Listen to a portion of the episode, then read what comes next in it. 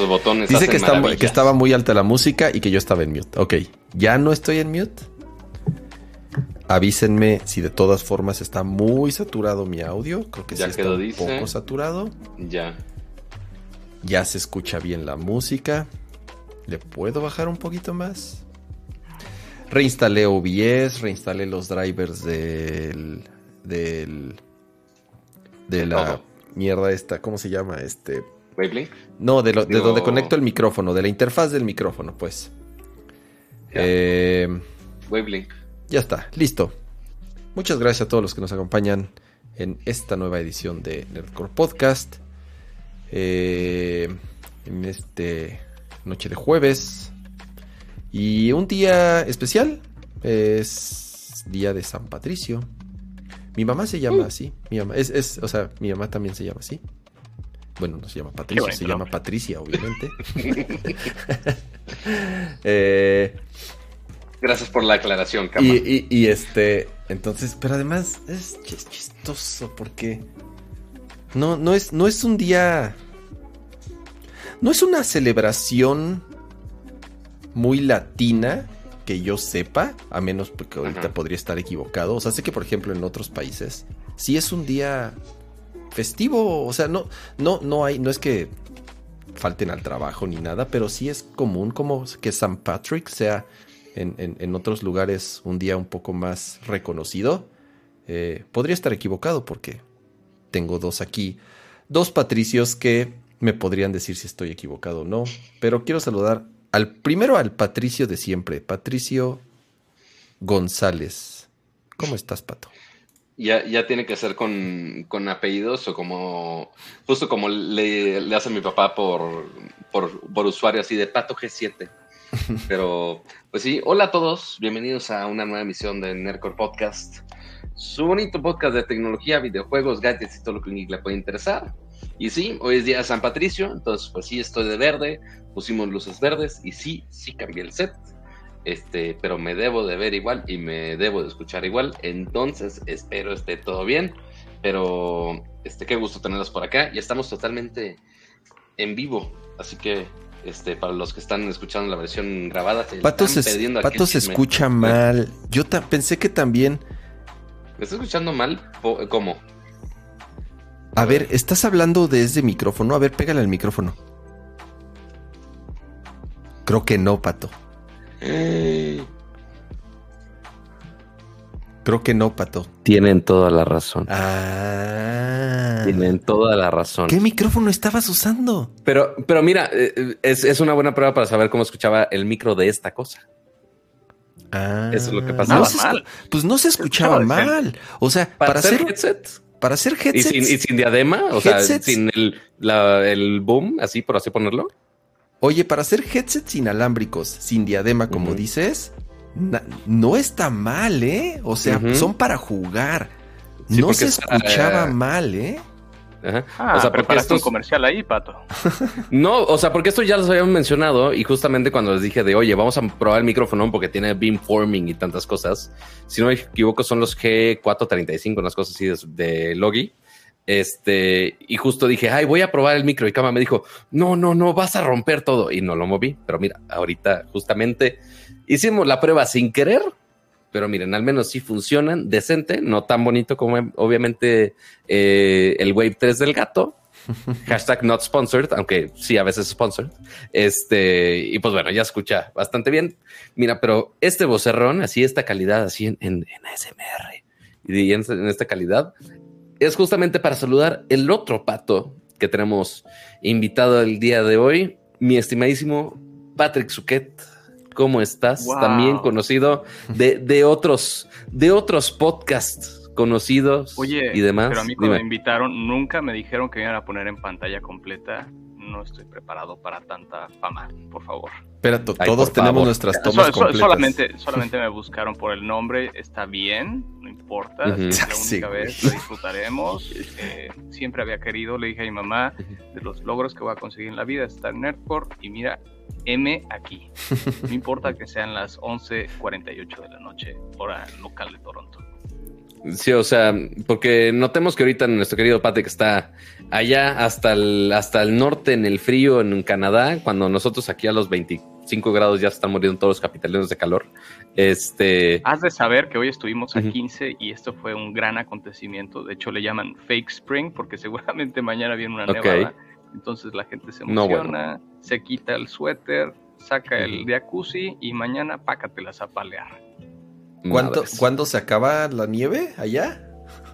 Mira, hay tengo, tengo un grupo de Slack que se llama Off Topic Toronto, en donde normalmente la gente pregunta, la gente extranjeros como su servidor, pregunta cuándo se acaba la nieve. Y entonces salen los canadienses y te dicen, mira, esta es una foto de mayo 30, 2021, en donde cayó la última nevada. Entonces, como puede ser mañana, como puede ser mayo, como el mundo está loco, puede ser en septiembre, no lo sabemos, aunque, bueno, hay, invierno y verano en este país y se disfruta mucho, es sagrado el verano y se espera con, con muchas ansias. Pues es que, ah, ¿cuánto llevas allá? ¿Todavía no cumples ni dos eh, años así? ¿O ya tienes dos años allá? Tengo, tengo seis meses aquí. Ah, seis, tienes este, poquito. Nada. Sí, o sea, es tu, es tu primera etapa de frío que te ha tocado allá. Es la primera vez, güey, yo de nieve la única que conocía era la de la Jusco, esa que te haces fila para hacer tu muñeco de nieve y luego bajas a la realidad de nuevo. O cuando granizaba en el DF, que se acumulaba en la oh, banqueta, güey. Exacto, cuando te emocionabas, está nevando y no vas a un pinche granizo rompevidrios. Y fue, fue, toda una experiencia y el primer invierno, eh, según los canadienses, fue un invierno bastante gacho eh, hubo dos momentos así de, caída de nieve de 30 centímetros que nadie veía venir. Yo vivo en un departamento, entonces me ahorro lo de las paleadas, pero aún así tuve que palear mi balcón. okay. entonces eh, es, interesante aquí estar en el Big White North. Eh, pero bueno. Qué chido. Beyond, the Wall. Beyond the Wall. Aquí es donde llegan los dragones azules. Ándale. Pero miren, primero, antes de que este, presentar bien a nuestra, ándale, justo ahí con toda la referencia de GOT. Este, antes de presentar bien y para los que no conocen a nuestro querido Patrick, saludar al bonito chat que nos acompaña totalmente en vivo en esta verde edición de Nercor. Pues ya, Nercor per se ya era verde, nada más le estamos poniendo más tonos de verde. Este, ahí saludos a todo el chat. También este, a todos los miembros del canal, que si Nat Chopper, que si Danny Boy, que si Edgar Martínez, eh, Geek Blitz, Luis Fernando Sony, entre muchos otros miembros del canal que los apoyan con cada semana. Ahí disculpen el caos de la vecindad. No sé qué, no sé por qué los, los perros aquí se, se convierten en gremlins y gritan a lo bestia. Pero bueno, este, a ver, Patrick, ya nos dijiste que estás en Canadá, pero este, para los que no te ubican, este, parte, pues sí, fan de la tecnología, este, si le gusta Nerco, le gusta la producción del podcast y demás. No lo habíamos invitado antes. Tuvo que hacer un podcast que hiciera competencia para que le digamos, ah, oye, ya te invitamos, está bien, no pasa nada. Pero a ver, ¿quién, eh. nos puedes contar para así el, resumen de elevador para alguien que no te conoce? ¿Cómo te presumes en los podcasts? Pues amante de la tecnología, esto aburrido, a lo mejor que dicen todos. Eh, me gustan mucho también los autos. Llevo 14 años en marketing digital, actualmente trabajo en Twitter. Em, creé junto con un par de amigos Amplitud Modulada, que es un podcast que estratégicamente cada jueves antes de Nerdcore, justo para, para estar uno con otro de la mano, a veces se repiten los temas, pero es divertido ver las diferentes perspectivas, puntos de vista. Y pues sí, es eso. En, en Twitter Lesuket. Ahí está. Ajá. sí, justo que sale el usuario en su, en su display, en su carita, ahí está su arroba. Este, y ahí con algunas caras conocidas viejas del internet, este, como el joven Sorla 15, este, que seguramente los de muy de antaño de internet lo conocerán, al menos de los de YouTube de antaño, como de mi generación, si los ubicamos. Es mi tío abuelo, lo invité también. Ándale, justamente, ahí, ahí nos los cuentan como servicio social también. Oye, ¿por qué están diciendo? Me están diciendo en el chat que presuma la Mac Studio. No tengo Mac Studio. En México, ¿quién sabe cuándo la van a vender? Mira, tú Tú, Patrick, si quisieras, mañana vas a un Apple Store y podrías salir con un estudio display y con una Mac Studio nueva, porque pues maña ya la van a vender. Con una deuda de 8 mil dólares. Y con una bonita deuda, pero bueno, pues, solo se vive una vez, este. es cierto. Para eso son los, para eso es el sueldo, para estarlo gastando en Max de 8 mil dólares. Ah, nada mal.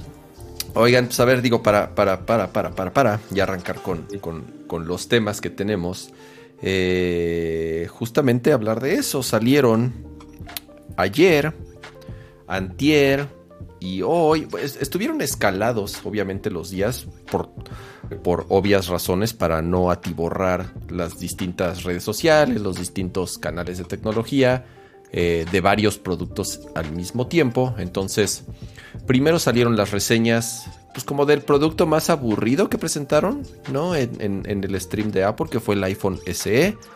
Después, al siguiente día, fueron las reseñas del iPad Air. Y hoy ya salieron las reseñas del Studio Display y de la Mac Studio. Y a ver, hablamos rápido del, del iPhone que hay que hablar. Nada, ¿no? O sea, creo que, creo que, creo que puede ser posible. Sí, sí, o sea, lo mismo que ya habíamos dicho y las reseñas nada más confirmaron lo mismo. Es un teléfono raro, porque tiene el procesador más rápido que tiene Apple o el procesador más rápido que hay en cualquier móvil, pero con diseños y otros aspectos de hace cuatro años, no sé, cinco años, cuánto tiene el diseño del iPhone 8, la pantalla. Entonces ya hablamos dos programas del, del iPhone SE y, y las reseñas que salieron lo confirman. ¿Algo que agregar al respecto? lo que he leído es que es un teléfono que está prácticamente diseñado para quedar bien con, todos los carriers y todas las empresas de, telefonía. Como que está muy pensado en, abastecer o llenar una oferta que cubre este modelo económico. Pero sí es extraño que pues, al final ya tienen toda la producción diseñada para otro tipo de, hardware, ¿no? Entonces me sorprende que no hayan dado el brinco de diseño es triste verlo todavía tan antiguo. Yo creo que este es el último. O sea, ya una generación más de iPhone SE con este diseño ya, ya no aguanta. De por sí este ya la liga le estiraron creo que de más.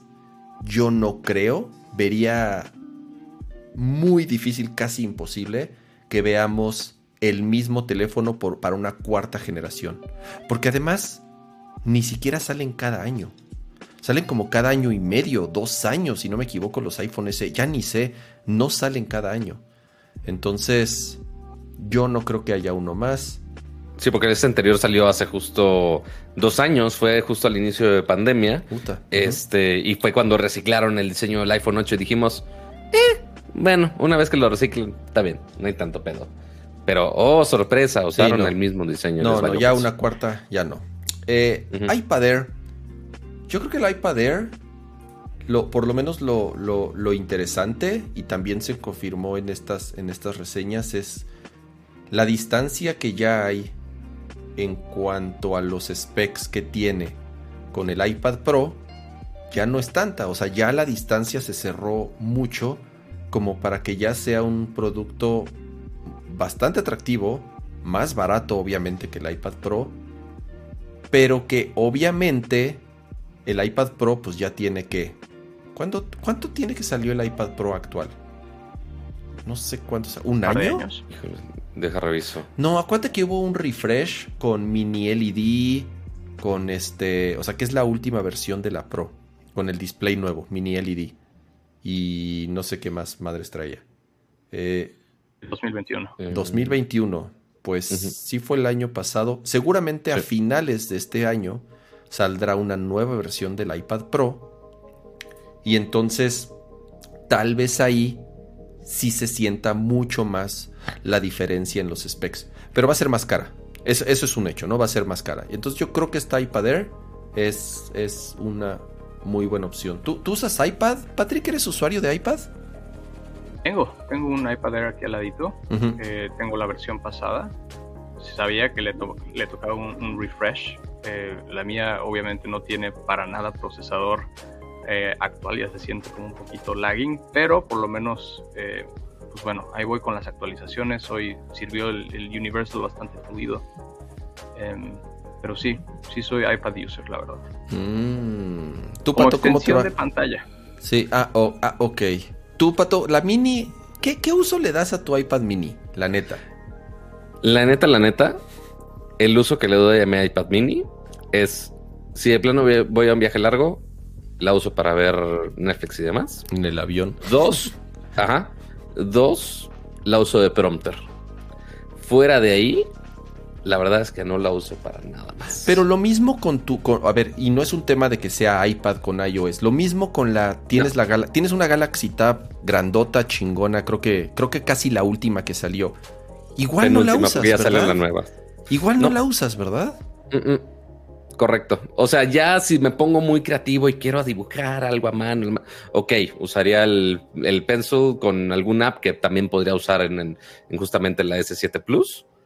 Pero, pues no, la verdad no es un, producto que yo uso del diario, la verdad. Todavía no lo he encontrado un, un uso real en mi vida, fuera del prompter. He intentado tantas veces ser usuario de iPad. No, no, no le encuentro y he comprado el Pencil, ya sabes, y he tenido las, la, Pro y la normal. No le encuentro un uso al iPad porque iPadOS, a mí en lo particular, iPadOS no me gusta. Siento que es un sistema operativo muy limitado. O sea, lo que hago en lo que pudiera hacer en el iPad, lo hago en mi iPhone. O si quiero hacer algo profesional, o por lo menos lo que yo hago, yo necesito una Mac. Yo necesito macOS con el software de macOS y con el, file system de macOS y con todo lo que tiene macOS y, y, las plataformas y software que uso de macOS. iPad no, güey. O sea, se me hace un lujo tener un iPad para ver para ver películas, ¿me entiendes? O para, o para estar sentado navegando en internet, podría hacerlo en el teléfono. Es, es cómodo. Por ejemplo, el iPad mini, el último iPad mini, el último iPad que realmente disfruté fue el iPad mini, pero el iPad mini viejito. Acuérdate que el iPad mini la dejaron de hacer un chingo de años y apenas salió esta nueva, que es la que, es la que tú tienes, Pato. Está bien padre, güey. Y tengo muchísimas ganas de tener una. Pero me acuerdo y es así de. Si es un lujo. O sea, prefiero usar esa lana para otra cosa. No sé. Eh, ese es. Ese es para el estudio de 8000 Era, o sea, la promesa cuando lanzaron el Magic Keyboard y demás, como que en verdad era el momento en el que el iPad OS iba a dar el brinco, plazar muchas de las funciones de una laptop. Esa promesa creo que nunca, nunca se llegó a cumplir. iPad OS siento que está poco, sí, completamente años atrás. Eh, y pues la muestra de, de, los updates que están haciendo igual como para utilizarlo como una extensión justo para que utilices iPadOS. Yo que lo utilizaba como una extensión de pantalla, pues es, güey, lo estás reemplazando. Es, un pequeño monitor que te está saliendo muy caro. Claro. Porque lo tengo aquí al lado y lo uso para notas y a lo mejor para to-dos.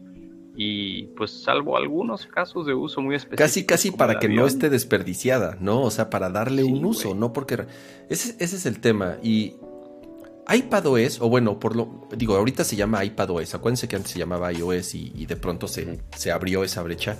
Eh, creo que ya tiene creo que ya tiene 10 años que salió. Y la evolución que ha tenido en 10 años, no siento, o sea, y tú ves la evolución que ha tenido iOS o la evolución que ha tenido macOS incluso en 10 años. O sea, sí siento que es un sistema operativo que ha avanzado muy lento y que además, lo más triste de todo, es que ahorita tiene un maldito chip M1. O sea, tienes uno de los chips más rápidos que existen en, cualquier este, eh, computadora, casi casi, por el precio y por el consumo que tiene. Y está desperdiciado. O sea, no. insisto, ¿no? Es un, es un chip M1, es el mismo procesador que puedes tener en una MacBook Pro o que puedes tener en una MacBook Air o en una iMac, ya sabes. Y la única diferencia es el sistema operativo. Insisto, yo sé que hay gente que le encanta trabajar en su iPad y que tiene el teclado y, la, y se mueve como pez en el agua yo me siento, o sea, haz de cuenta que me, que me amarran la mano derecha y, entonces con la así me siento cuando intento usar un iPad. No sé usar bien un iPad. O sea, me cuesta mucho trabajo trabajar en un iPad al ritmo que trabajo en macOS, ¿no? Entonces, raro, raro. No, no, no, es para todos finalmente. O sea, eh, eh, sí habrá usuarios que sí le sacan mucho provecho. O sea, Apple sí hace muy bien el trabajo de enseñar de repente ciertos casos de uso de, güey, un artista que se dedica a lettering, una madre así, ok, cualquier superficie con Apple Pencil, chingón. Oye, que el piloto que tiene ahí su plan de vuelo, cool. Pero pues sí, o sea, el único caso donde sí realmente me es útil y está literal casi a la medida es el iPad mini de Prompter, porque el prompter está justo de ese mismo tamaño. O sea, la, tableta Samsung no la podía usar. Tenía que usar este algún otro teléfono Android un poquito más grandecito, pero no, no de ese tamaño de la tableta. Y el iPad mini queda así justo. O sea, casi casi ese iPad debería estar viviendo exactamente en ese prompter todo el tiempo, al menos en mi casa, pero yo sé que seguramente muchos otros en el chat, o sea, porque justamente en la encuesta rápida que estamos haciendo aquí, este 47 votos y el 70% dicen que sí usan un iPad o una tableta. No, pero para artistas, para, ilustradores, el Apple ahí va, ahí va, mi, pregunta. Para los que están respondiendo que sí, ¿para qué la usan o a qué se dedican que realmente sienten que, bueno, no que realmente que le saquen provecho, o sea, ¿para qué la usan? O si tienen, o si son profesionales que la usan para algo de manera profesional. Es un gran dispositivo de consumo de contenido. O sea, es un gran dispositivo para escuchar podcasts, para ver series, para ver películas, para ver YouTube, ya sabes. Yo para lo que hago no puedo no me, o sea, no la puedo utilizar como un dispositivo profesional, ya sabes, o sea, yo no puedo hacer dinero en un iPad para pronto, o sea, eh, híjole, sí, o sea, nada más porque Figma no está disponible, bueno, podría hacerlo en browser, no sé qué tan compatible sea, pero no es nada más Figma, o sea, al final del día estoy haciendo muchas cosas. O sea, yo tengo en, mi monitor tengo 5, 6, 7 aplicaciones abiertas al mismo tiempo. Tengo Figma, tengo Slack, tengo mi correo, tengo mis mensajes, tengo mis notas, tengo mis to-dos, tengo Jira, tengo, o sea, estoy y, estoy, pero bueno, yo para mí eh, eh, macOS es mi plataforma predilecta, ¿no?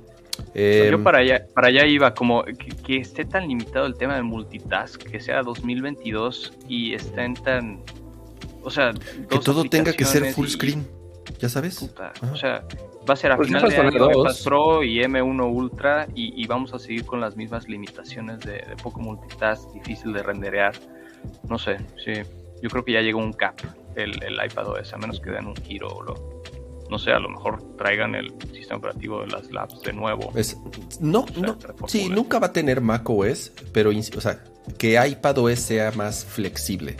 ¿No? Ya sabes, o sea, que te permita tener, que puedas tú configurar tu canvas, que puedas tener ventanas. O sea, es muy raro, porque, porque dices, pues, ¿para qué quiero eso? Mejor uso Mac OS, ya sabes. O sea, tampoco pueden hacer iPad OS tan similar a Mac OS, porque pues dices, pues no tiene sentido, mano, pues mejor cómprate una, cómprate una MacBook o cómprate una, ya sabes, o sea, si quieres eso, ya existe. No le pidas al iPad OS que haga algo que ya tenemos. Entonces, está raro, está raro. Por eso sí son, insisto, dos plataformas muy distintas que si todas las aplicaciones que tú usas como profesional están en el iPad, qué chingón. Es un gran dispositivo, es un gran hardware, no pesa nada, la pantalla es espectacular, el teclado, todo, todo, todo. Es el mejor, es de los, es un hardware increíble. Em, y si tú puedes, y si resuelve todos tus problemas y para todos lados cargas un iPad y con eso es suficiente, que envidia. La neta que, la neta que envidia, ¿no? Porque si yo quiero llevar mi laptop, o sea, eh, eh, o sea ¿cuánto pesa, Pato? Pesa, pesa 5 kilos, 4 kilos, esa no sé, es un monstruo ya las nuevas MacBooks, ¿no? Eh, pero bueno.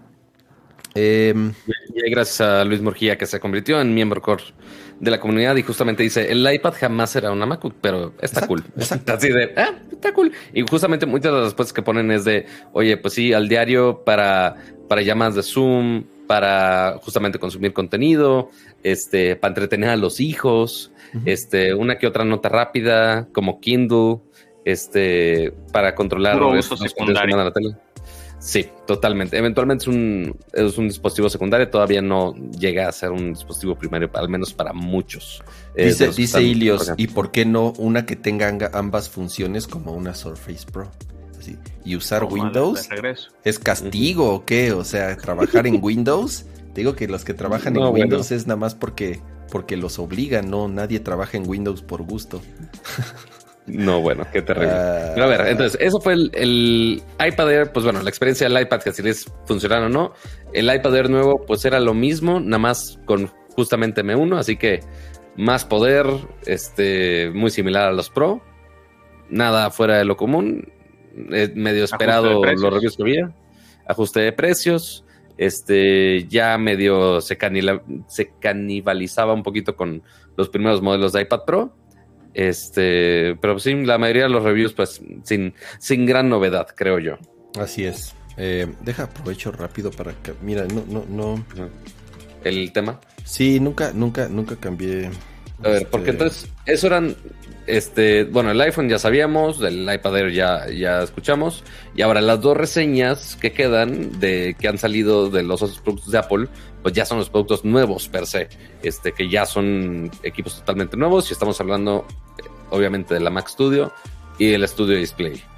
Y que parte, la mayoría, o sea, al menos de la Mac Studio, ya sabíamos hacia dónde iba y creo que la mayoría de los reviews, al menos lo que he visto, pinta que pues sí, muy bonita y todo, este, y buen desempeño, este, obviamente así de repente cosas de locura, este, pero también se pusieron un poquito filosos con las comparaciones que, que hicieron en la presentación, porque sí fueron agresivas en las presentaciones de Apple, y ya al momento de usarlas fue de, eh, no tanto, espérense.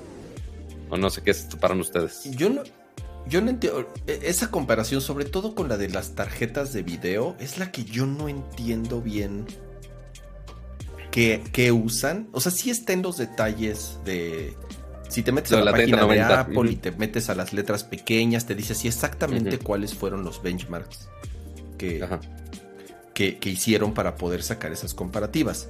Porque, porque las reseñas inmediatas, o por lo menos muchas, fueron con juegos. Y es así de. Mm, ok, sí, o sea. ¿Qué, vas a jugar en una Mac, ¿Qué vas a jugar en una Mac? O sea, ya sabes.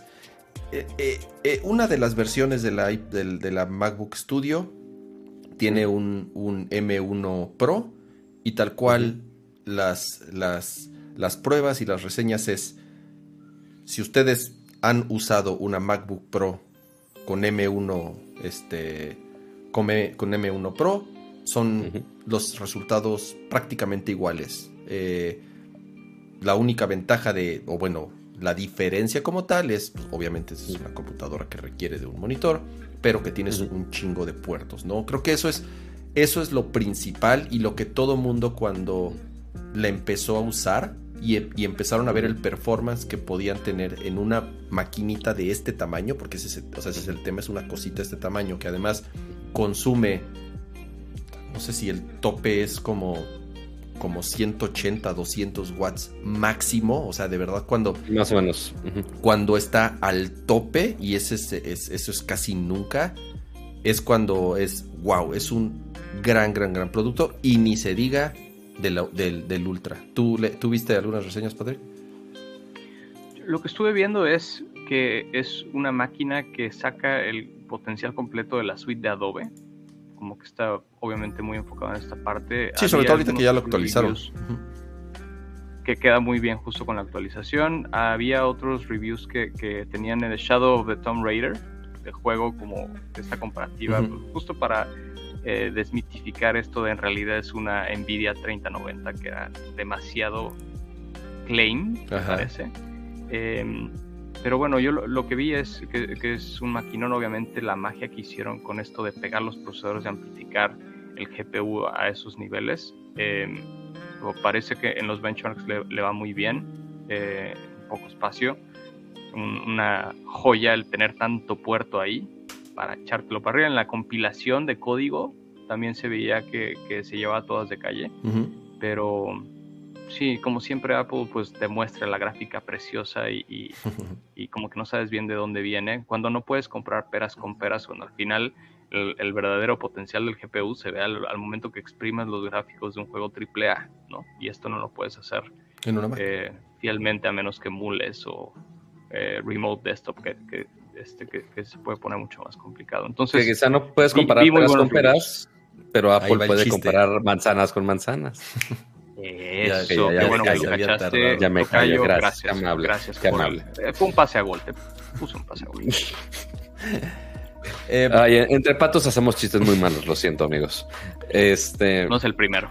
Lo, lo, que sí es, muchos decían, y, y estaba chistoso, que está increíble, la quiero, pero no la necesito. Ya sabes, o sea, el tipo de tareas. Como el 90% de las cosas de Apple que compras. Eh, pero me refiero al, al, performance. De por sí el performance de un M1 Pro. Eh, perdón, de, un M1. Eh, sí, de un M1 Max está muy, Inclusive el Pro, Cama. Inclusive el Pro se podría. Sí, desde, el Pro, claro, desde el Pro. Max ni se diga. Ultra. Sea, las reseñas de la Ultra dijeron, a ver, tal cual es, es, es lineal cómo se escala la potencia. Es el doble de rápido exportando video, compilando código, rendereando. Es ridículo. Es ridículo, es ridículo, es ridículo. Entonces si dicen, ni siquiera con... Eh, la reseña de The Verge está interesante porque eh, pues agarraron a, personas del equipo que son músicos, ilustradores, eh, la editora de video, y dijeron, está muy cañón que ya no o sea, no sabría qué sigue. Y me refiero a qué sigue porque falta la Mac Pro. Falta la Mac Pro. ¿Qué puede, qué puede tener la Mac Pro? ¿No? En cuanto a nivel de procesamiento, que te dé algo que, es, que, un, que un M1 Ultra o un M1 Max no te pueda dar. Entonces, ¿qué podría tener la Mac Pro en cuanto a nivel de procesamiento que alguien con ciertos requerimientos no cumpla lo que necesita con, con estas dos máquinas, porque están sobradísimas. Es una máquina que te puede durar sin problema. Y, ese y, ahí es donde está parte muy importante en el valor. Te puede durar 10 años, ¿no? O sea, más o menos es lo que una Mac, si configuras una Mac de, de media gama, alta gama, sin problemas te dura de 7 a 10 años, sin bronca, ¿no? Eh, esta, esta computadora te va a durar eso, te va a durar 10 años, ¿no? Y si eres un profesional que hace dinero con esa máquina, porque para eso está hecha esta máquina, o sea, no es para alguien, no está hecha para alguien que la quiere usar para navegar o para Word o para Google Docs o para tener videoconferencias, no, es para un verdadero profesional que va a hacer dinero con esta máquina, va a hacer muchísimo dinero con esta máquina porque le va a dar muchísimos años y va a hacer su trabajo más rápido y va a ser su trabajo más eficiente. Entonces, eh, es, es una que máquina... siento? ¿Mm? Que, que, fue como un statement de Apple contra Intel de, mira papá, esto es, estoy echando toda la carne al asador, esto es al tope a donde puedo llegar. Y a lo mejor, o sea, a tu punto de la Pro, como que ya no hay nada más que, que podrían lanzar este año, siento, después del anuncio del, del, del, Ultra, o sea, ya, ahí está un poco capeado este año a lo mejor se van a cuestionar el, si el, verdad y después de los flops que han sido los, la Pro en, las últimas ediciones, eh, yo digo que ahí se quedan. No, no, la Pro sí va a salir. El Ultra va a ser. De, hecho, de hecho sí dijeron en el evento, falta la Mac Pro, ¿no? Lo que no sabemos. No, pero se, referían a los flops que ha ah, fallado más bien el performance y el. No, o sea, la Mac Pro de, las, de la torre y el bote de basura que pues sí, no han dado el top performance que un profesional querría. Sí, más, bueno, la y más cuando año, cuando la, última, la última torre que aparte al, ¿qué fue? ¿Dos años? Que ya lanzaron esta Mac Studio y que ya la rompe por completo. Es como de, güey, ¿ya para qué? ya para qué la quiero. Es... Em, sí. O sea, bonito el rayador y todo, pero pues ya, ya no la, ya no es la mejor. y muy cara. O sea, ese, ese, ese, eso también creo que es parte de, lo interesante de este producto. Si tú comparas, y es lo que decíamos, sí, sí cuesta dos mil dólares y sí cuesta cuatro mil dólares. No es poquito dinero. Nunca dijimos que es poquito dinero. Pero si tú comparas una Mac o lo que costaba una Mac Pro o lo que cuesta una computadora con especificaciones similares, cuesta más. Ajá. O no la encuentras. Simple, simple y sencillamente porque así, o sea, es, Mac, ¿no? Em, a lo mejor la Pro, la o sea, igual tiene el mismo chip. Igual tiene el mismo chip M1 Ultra. Pero a lo mejor tendrá ranuras de expansión, ya sabes. O a lo mejor le podrás meter lo que pasa es que no, no, podría tener más RAM. Acuérdense que el RAM está. Es. es o sea, la memoria RAM está metida dentro del sistema. dentro, del SOC. Por eso es tan rápido. O sea, sí. La desventaja es que no puedes ampliarla en el futuro. Pero la ventaja es que es estúpidamente rápido. Como todo vive dentro del mismo chip, la velocidad en la que se comunican los componentes es es ridícula, no hay nada, no hay nada similar. Lo que dice Croman es, es, es, cierto, ¿no? O sea, los benchmarks del Ultra sí era doblemente más rápido, pero haciendo eh, tests artificiales, ya sabes, como Cinebench, como Geekbench, que son, les llaman pruebas artificiales, no reflejan trabajo real. Pero si se iban, por ejemplo, a tareas de renderar video o de trabajo todo el tiempo, decían, pues la Max es tan rápida que la diferencia con la Ultra no es... Ya no es mucho. No es dos mil dólares mejor, ya sabes. O sea, no, no se escala dos mil dólares. No, no es dos mil dólares más rápida, si lo podemos ver así. Entonces... Sí, porque recordemos que parte el problema es que también todo el software que existe que le saque provecho a esta arquitectura. Apenas uno, va saliendo o sea, apenas están aprovechando M1 y pues bueno, cuando llegó M1 Pro y M1 Max es pues ahí poquito, ¿no? Y obviamente con el Ultra que acaba de salir, pues obviamente es mucho más difícil que saquen todavía software optimizado para eso específicamente, porque son pocas las computadoras que van a existir que tienen ese chip, obviamente. Este, y pues apenas está empezando todo, todo esto de hacer esos chips este, es la primera generación. Eso es lo más correcto. O sea que esto es la primera generación y, y, le dio y le pegó durísimo a la competencia, ¿no? Correcto. Eh, sí, o sea, ya tenemos que esperar a ver cuánto tiempo falta para que justamente este tipo de poder ya sea a un precio muchísimo más accesible y que saber qué, qué tanto lo van a mejorar las siguientes generaciones, porque justamente esperábamos que este esta presentación tuviéramos un M2 para que sea este para una MacBook o una MacBook Air, pero pues no fue así y sacaron esta cosa monstruosa que igual uno batalla en pensar en para quién es.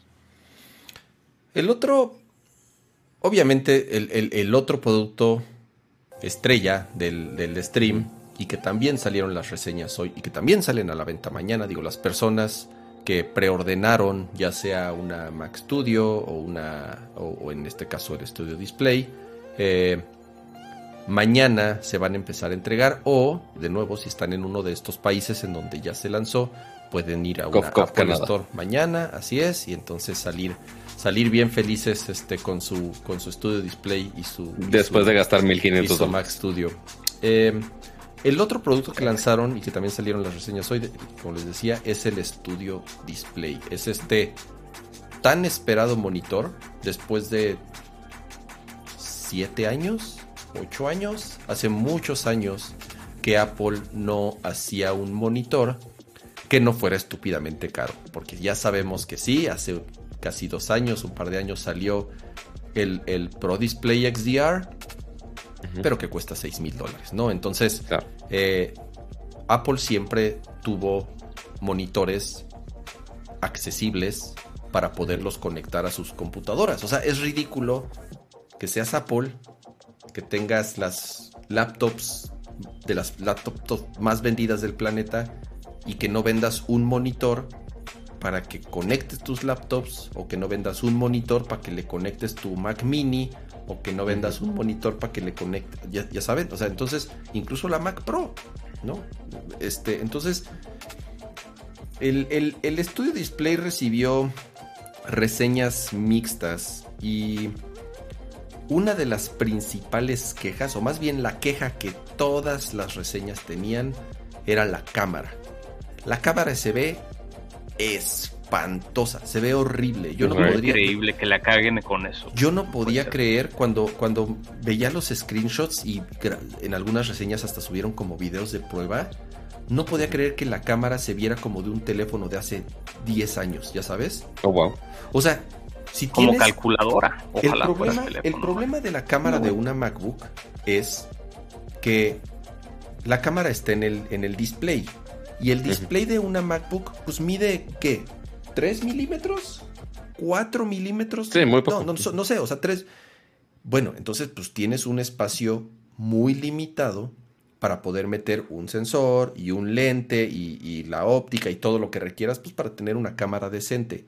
Y aún así, en las nuevas MacBook Pros, no está mal la cámara. No es, no es buena. No es, más, o sea, no estoy diciendo que es una gran cámara, pero ya es usable, ya se ve bien, por lo menos estándar de la industria. Sí, se ve bien, se ve bien.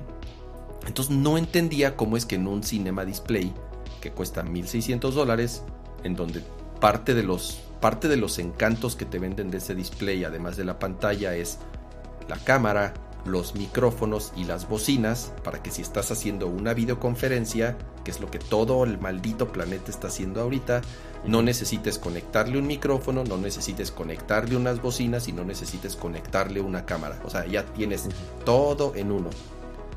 Y, entonces, y tienes el espacio, porque el display no es delgadito, el, display está choncho. Eh, está un poquito más choncho. No, no, un, bastante más choncho. Y 1600 y 400 si, ah, bueno, quieres que esto es algo que necesitas regular la altura. Si quieres regular la altura. Eh, mil dólares. Y resulta, o por lo menos, rápido salió Apple a decir, es raro, se ve tan mal que es raro. O sea, no, e, es raro cómo puede, cómo puede tener la misma cámara que el iPad o que la iMac nueva y se vea tan diferente, ¿ya sabes? Eh, ¿Y, no crees que es algo que puedan resolver? Ya salió eh, Apple a decir que efectivamente hay un problema en el firmware o en el software que procesa la, imagen de la, de la cámara y que están trabajando para sacar un update, ¿no? Entonces... A ver si no es un problema de hardware. Pues es que no puede ser, Pato, porque es la, es la misma cámara que está... Es el mismo, en teoría sí. Es la, es la misma... exacto, entonces... No debería interferir con la pantalla per se. No, no, claro que no. O sea, es la misma cámara, es el mismo lente, es el mismo sensor, es el mismo todo. Y se ve infinitamente mejor en el iPad y en la iMac. Entonces, ya dijeron que sí, que es un problema de software y que lo pueden solucionar. Ahora, ¿cuánto se tarden en solucionarlo? Pues es que eso, ya ojalá sea rápido, ¿no? Pero sí va a ser, definitivamente sí va a ser que muchas personas que a lo mejor estaban convencidas en decir, ah, me voy a comprar un display, ya sabes, ese display digan, mm, mejor me voy a esperar un poco a que, a que, a que ya sabes, no, no lo sé, yo no sé si sea como algo que cambie la opinión de una persona que ya estaba como dispuesto a comprarlo y que diga, mm, no, me voy a esperar. Mira, cuando, cuando es un monitor que al menos empresas mexicanos que están preguntando ahorita en el chat, cuesta, la más barata cuesta 40 mil pesitos, pues no esperas que ni ninguno de los componentes esté a medios chiles. Porque, güey, estás gastando 40 mil O sea, sí, el display increíble, sí, pero esperas que todos esos componentes funcionen bien. O sea, y que de las pocas funciones que ahorita tiene el procesador A13 Bionic que está dentro de ese monitor, la única excusa era el audio espacial, Hey Siri y, la cámara. Y la cámara no lo está haciendo bien, es como de, entonces, güey, ¿por qué me estás cobrando tanto de más de ese monitor? Entonces yo creo que sí va a haber mucha gente que sí va a esperar a que se arreglen todos esos problemitas. Y la otra es, ese procesador da más mucho más que esas tres funciones. O sea, sería interesante ver cuáles son lo que tienen bajo la manga, porque el audio espacial lo hubieran resuelto con un procesador de una cuarta parte del, poder, ¿no? O que la misma eh, computadora lo hiciera. Correcto. ¿Por qué no? Lo mandas, exacto. Y yo creo que justamente... Algo interesante ahí guardadillo. Yo creo que justo ahí, ¿te parece, Cama, si saltamos justamente a los, a los updates? O, nos falta de hablar de reviews. ¿A cuáles updates? ¿A cuáles updates? Es que ah, nada más, nada más comentar. Lo, único que falta del monitor es el monitor. Ya hablando del monitor en sí, creo que es lo que se necesitaba. ¿Y qué se necesitaba? Tener un display 5K exactamente igual como el que se tenía en la iMac 5K o en la iMac Pro, con una pequeña mejora que es que tiene más nits, tiene de 500 subió a 600 nits, pero es el único monitor que hay en el mundo, no existe otro monitor que sea 5K, que sea P3, que sea IPS, que tenga estos, o sea, que, te dé la resolución nativa de Mac OS sin, sin escalar nada, es, es pixel perfect. Y no hay otro, no existe otro, ¿no? O sea, porque sí podría tener a lo mejor no tiene las tecnologías más nuevas, no es mini LED. No tiene HDR. No es, exactamente, no tiene HDR. Eh, no es este high refresh Variable refresh, que es esto. Entonces. no es un monitor para jugar. Pero no hay otro. Y si tuviera todas esas tecnologías, entonces el monitor en vez de costar 1.600 dólares, hubiera costado 2.500 dólares o 3 mil dólares. Y entonces ahí ya muchos, y me incluyo, hubiéramos dicho, puta, pues es que, pues es que ya casi cuesta. O sea, digo, sigue siendo. el Pro Display, sigue siendo más barato que el Pro Display. Pero pues, o sea, de 1500 o de 1600, perdón, de 1600 dólares a 3000, pues ya no me gustó tanto. O sea, sí quería que Apple sacara un monitor, pero pues un monitor, o sea, accesible, ¿no? Entonces, en cuanto a display, es un gran display. Se ve bien, bien, bien chingón. Se ve muy bonito, güey. Yo usé ese monitor durante 7 años, un, iMac 5K, y no tienen idea cómo lo extraño. Yo uso un, ya les dije, uso un LG 4K conectado a la Mac. No, no, no es la resolución nativa de Mac OS, escala las cosas, no, no se ve bien, es de plástico y todas esas quejas que siempre, que siempre les he dicho.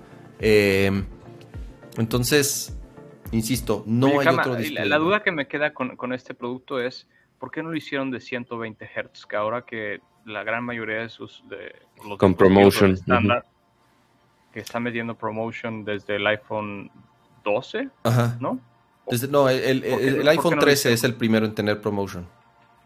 Ok. ¿Y por qué no lo hicieron con el Studio Display? Porque este tipo de paneles solo hay una compañía en el mundo que los hace y es LG. Y entonces, mientras LG no haga, o sea, no existe, no existe el panel, no existe un panel que tenga estas características, o sea, que sea 5K, si hay 4K, por ejemplo, 4K, 120 Hz o más Hz, bla, bla, bla, OLED, bla, o sea, sí existen esos paneles en otras tecnologías o incluso en otras resoluciones, como 4K, 4K. Lo que pasa es que uno pensaría que la diferencia de 4K a 5K no es mucha, es un chingo, son millones y millones y millones de píxeles. Es, es como 60%, si no me equivoco, más píxeles. O sea, realmente sí hay muchísima diferencia entre un panel 4K y un 5K, aunque parezca que no, nos aparece que uno dice... Un, poquito más del 50% más píxeles esa comparación. 50% más píxeles, no es nada, o sea, no es de, de 4 a 5, parecería es poco, pero no. Y ese es el tema, no existen los paneles. ¿Por qué? Porque el único fabricante del mundo que lo hace es el G y no tiene, por lo menos a nivel tecnológico, no hay hoy en día un panel que tenga ese refresh rate. Porque incluso el monitor de 6 mil dólares de Apple sí tiene un backlight diferente, por ejemplo. O sea, sí tiene, sí puede hacer local dimming, bla, bla, bla, pero sigue siendo de 60 Hz, ¿no? Ese es el tema, que no hay, no hay. Y, también me sorprendió que fuera, que no fuera con mini LED, por ejemplo.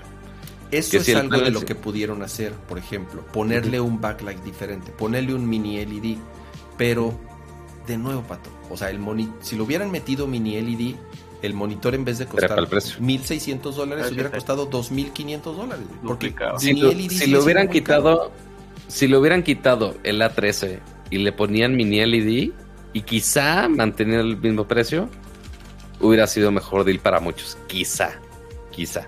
Pero ahorita hablamos de una de mis. En dos años, en dos años, te apuesto, tres años máximo, te apuesto que va a salir el display 5K o 6K, lo que quieras, con mini LED y con HDR, ya sabes. Pero ahorita, el problema es que ahorita, güey, no existe. no, hay, no hay. O sea, por eso es el único que hay. Y el otro que hay es el mismo, porque dicen en el chat, y el LG, pues sí, es el, es el mismo LG. Es el mismo panel que hace LG, que cuesta 300 dólares menos. con unas bocinas de caca, con una cámara horrible. Eh, y de plástico. Y, de plástico, ¿no? Entonces, no hay, no hay otro, no hay otro. Por eso es así de, está bien, gracias Apple. es así de, así de. Eh, ¿Qué sigue, Pato? ¿Qué sigue? Ok, ahora, junto con esos este, lanzamientos de, de hardware, se hicieron algunas actualizaciones de software importantes. Este, que fueron updates menores en, en Mac y en iPadOS, donde se reflejó un poquito más de cambio fue en iOS, o sea, en el iPhone, con la versión de iOS 15.4. ¿Qué cosas tuvimos? Eh, principalmente eh, dos funciones interesantes, como el usar Face ID este, con cubrebocas puesto. Solo se tardaron dos años a que ya todo el mundo se empezara a quitar los cubrebocas para que trajeran la función. O sea, pero vendieron un chingo de Apple Watch. Gracias. Exactamente. Sí, o sea, la gente tenía que comprar su Apple Watch para desbloquearlo. Ah, ya no necesitas máscara. Ah, bueno, ya te voy a poner la función para que no, para que veas que no somos gachos. Un poquito tardío el update, pero bueno, ahí está. Es, un update gratuito. Lo pueden configurar a que siga funcionando normal. Este, si quieren que sea este, un poquito más permisivo, a que sea con el, con el cubrebocas, adelante. Este, otra función interesante eh, e importante, principalmente para México, 5G eh, para el iPhone, principalmente para la red de, Telcel. Ahí se andaba peleando Telcel y Apple de, oye, es que ya tenemos 5G, pero no, es que Apple tiene que hacer un update. Eh, eh, ahí hay teorías de quién se estaba echando la pelotita, pero con iOS 15.4 ya llegó el update. Ya te puedes conectar a 5G de Telcel aquí en México usando un iPhone, por más que la red 5G esté topada. Este, pero ya te puedes conectar. Cool. Para los que tengan su plan 5G, ya lo pueden aprovechar. Este, y el último, que también ahí levanta un poco de teorías de conspiración, es eh, Universal Control. Sigue estando en beta. O sea, por, por más que el update del sistema operativo no es beta, cuando tú activas esa función de Universal Control, dice que es beta. Ahora, para los que no ubican, ¿qué es Universal Control? Lo que hace Universal Control es que cuando tú tienes tus dispositivos de Apple se hace una MacBook, una iMac y un iPad. tienes todo ahí para hacer el demo. Lo arruinaste. Eh, podría hacerlo. Tendría que traerme el iPad nada más y seguramente está descargado porque nuevamente no lo uso. No, y aparte el, el pedo es que como el mouse se ve tan chiquito, mm, tendría que hacerle mucho. Es un pedo. Bueno, ¿qué hace? Ok, tú tienes tu la pantalla de tu MacBook, tu iMac y tienes tu iPad al lado. Y pero pues tienes que estar cambiando de teclado, tienes que estar cambiando de mouse, tienes que estar cambiando de interfaz para estar controlando cada cosa. Y lo que hace Apple es justamente, pues bueno, vamos a unificar todo esto. Entonces, de una manera muy mágica con los procesadores de Apple, es que si tú tienes tu iMac al lado y tienes aquí tu iPad, con, con que estén con tu misma cuenta de iCloud, tú puedes simplemente mover el mouse hacia los bordes y va a detectar de, ah, oye, del lado derecho tienes el iPad. Pues te muevo el mouse al iPad, porque en el iPad ya se puede usar mouse y teclado. Entonces ya se pasa y puedes usar este mismo teclado y este mismo mouse en otro dispositivo, igual con un iMac. Si estás con tu iMac y ya con todo tu equipo, nada más deslizas el mouse hacia el otro lado y funciona. Puedes escribir, puedes estar usando el mouse, eso está increíble. Y aparte, puede estar pasando archivos de un lado al otro. Entonces puedo eso está, arrastrar No, eso es lo que está muy cabrón. No puedo creer los demos. De verdad no puedo creer los demos y lo bien que funciona. Sí, o sea, lo puse en, Twitter en un videito literal de cuatro segundos, que literal de mi desktop de la Mac arrastré a la aplicación de notas del iPad y ya se pasa el archivo. No es inmediato, porque sí, obviamente es por Wi-Fi, o sea, sí tiene que pasar el archivo de alguna manera pero lo hace, o sea, sin tener que estarte peleando de, ay, súbelo a Drive o, ay, pásalo por Erdo, pasa no sé qué. No, todo funciona, simplemente. Igual, es beta, hay algunas cositas que se podían tuquear, pero igual funciona bien. Repito, eh, el iPad, ese demo lo he hecho una sola vez, así que te has encontrado una razón de por cuál mi día a día lo voy a usar. No tanto. Siento que tiene más sentido si uso Sidecar con el iPad específicamente y pues ya lo uso como una pantalla secundaria completa que estar usando alguna app del iPad. Pero si tienes dos Macs por alguna razón, eso podría ser útil. No sé si tú lo usaste poquito, Suqueto, ¿no? Lo probé nada más por puro morbo, la verdad. para mí, eh, o sea, y ya lo platicamos lo de iPadOS, para mí creo que sigue siendo Sidecar un poco más útil todavía. Eh, me parece mágico, o sea, al final lo que consiguieron, eh, que inclusive exacto lo que dijiste, tienen que estar vinculados con cuentas de iCloud, pero no tienen que estar en Wi-Fi, que era algo que era una de las preguntas de cuando hicieron la demostración, es qué diablos, qué brujería es esa. funciona muy bien, te obliga a estar en, en iPadOS, ¿no? Lo que, que hablábamos. Em, y, de hecho, cuando ves en los specs de la página de Apple, dice que funcionaría entre dos iMacs, que no sé ese caso de uso como para qué querrías hacer ese brinco o para qué tendrías dos iMacs pegadas, pero lo que es un hecho es que, que, funciona precioso, de nuevo, como una razón más para tener todo tu ecosistema en Apple. Y este, en verdad es, es precioso nada más arrastrar el, puntero y de repente, ¡puc! Estás en el otro dispositivo. Porque Sidecar, la verdad, lo uso bastante, pero tiene muchos bugs. Tiene lag, ¿no? Eh, Además. Por ejemplo, tiene mucho lag, esa es una. Pero otra es, yo lo utilizaba para tener siempre un dashboard en, en el iPad. Y llega un punto en el, seguramente tiene que ver algo con el manejo de la memoria, en donde de repente truena y tienes que volver a hacer la conexión. Lo he intentado con mm. diferentes este, redes, lo, he intentado actualizando obviamente todo y siempre termina crasheando de alguna u otra forma. Entonces siento que, tiene muchos bugs. Esto se siente muy estable a pesar, como dices, beta. Y pues sí, tendremos que hacer más pruebas. Vamos a ver qué pasa cuando arrastras un archivo exe al iPad. Em, pero bueno. sí, me gustó, me parece un, un, un DMG al iPad. No, exe, güey, a ver qué se truene. Eh, muy de nicho, muy Apple, muy, muy este, cuidando los detalles, pero no sé qué tanto se va a usar realmente. Está, está muy cañón que, o sea, si tienes el iPad del lado derecho, funciona, ¿no? Mueves tu cursor. Detecta automáticamente dónde está. entonces está muy cañón. Si quitas el iPad y la pasas del lado izquierdo de tu MacBook, automáticamente se configura para que el mouse. Se acabó eso de hacer el arrangement de pantallas. Sí, sí, sí, está muy cañón. O sea, te lo hace todo en tiempo, en tiempo este real. Y mira, paréntesis cultural, primero, eh, felicidades a Paco Zúñiga, que ya cumplió 12 meses de ser miembro core de NERCOR. Felicidades por ahí, ya tiene su insignia roja. Y también José Luis Sánchez, que no sé por qué se borró como que el mensaje principal, pero sí lo leí, igual, este, ahí gracias por esos 12 meses. Muchas, muchas gracias. Como el chile. Y ahora sí, ahora sí, Patrick, como decías, las, ¿por qué tendrías dos iMacs? Y ahí es donde entra mi teoría de conspiración de por qué diantres el estudio display trae una 13. Porque lo platicaba con Kama el otro día. Ok, imagínate que tienes tu Mac Studio, o sea, es muy bonito tu, tu cubito y tienes tu pantalla. Si tú le pones una MacBook al lado, le pones un iPad al lado, lo que quieras, pues sabes dónde está, o sea, el procesador está dentro del CPU. Entonces, pues sabe dónde está la relación del CPU.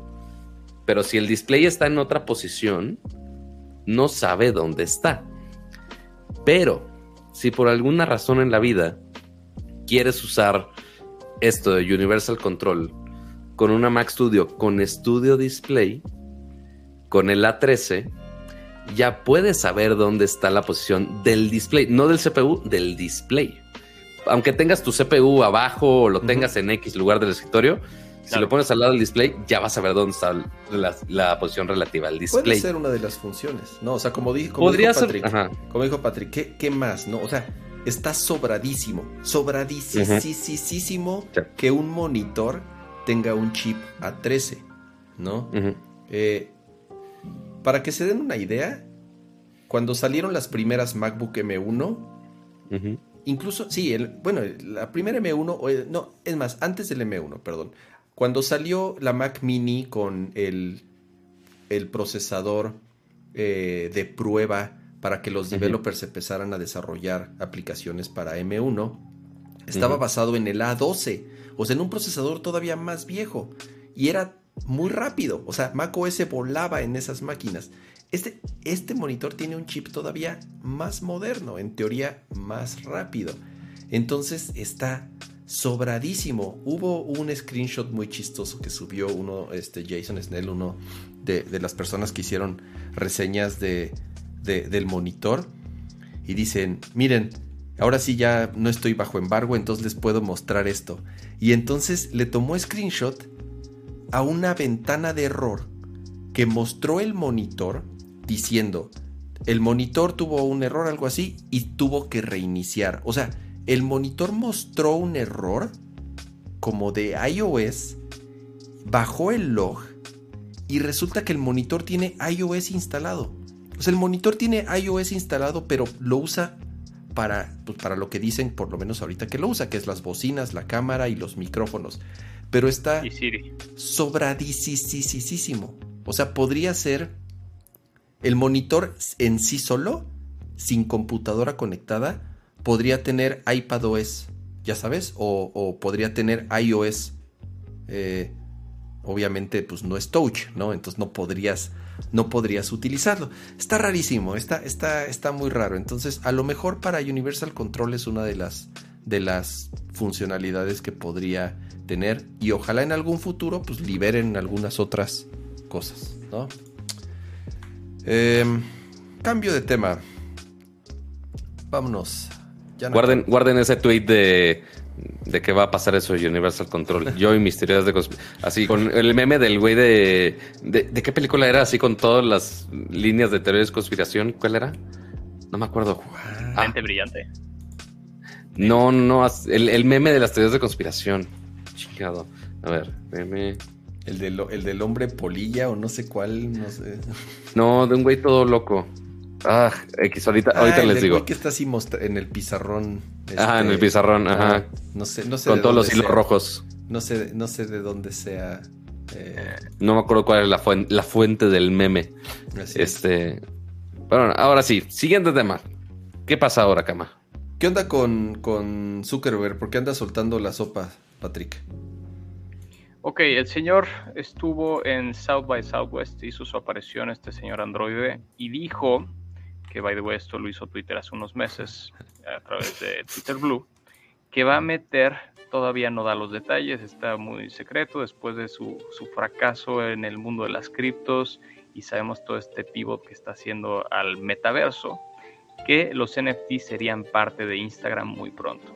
¿Cómo? No sabemos pero dicen que no solamente va a haber NFTs en Instagram, sino se va a poder mintear, o sea, de alguna manera van a habilitar un, ecosistema en donde puedas mintear, o sea, desarrollar o, poner tus NFTs en el blockchain en Instagram. Como eh, si siguen la cuenta de Adam Mosseri, que es como el jefe de Instagram, este güey ha estado como muy eh, pro criptos pro NFTs y como que había dado ciertos guiños, o sea, que era algo que están explorando. Y el señor Sock va y anuncia en South by Southwest en su estilo puramente super Sock, críptico, sin decir mucho, que eh, imagínense que el día de mañana la ropa que se pone en el metaverso es un NFT que mintearon en Instagram, que se me hace un caso de uso medio extraño, como por qué Instagram tendría que entrar en esa ecuación.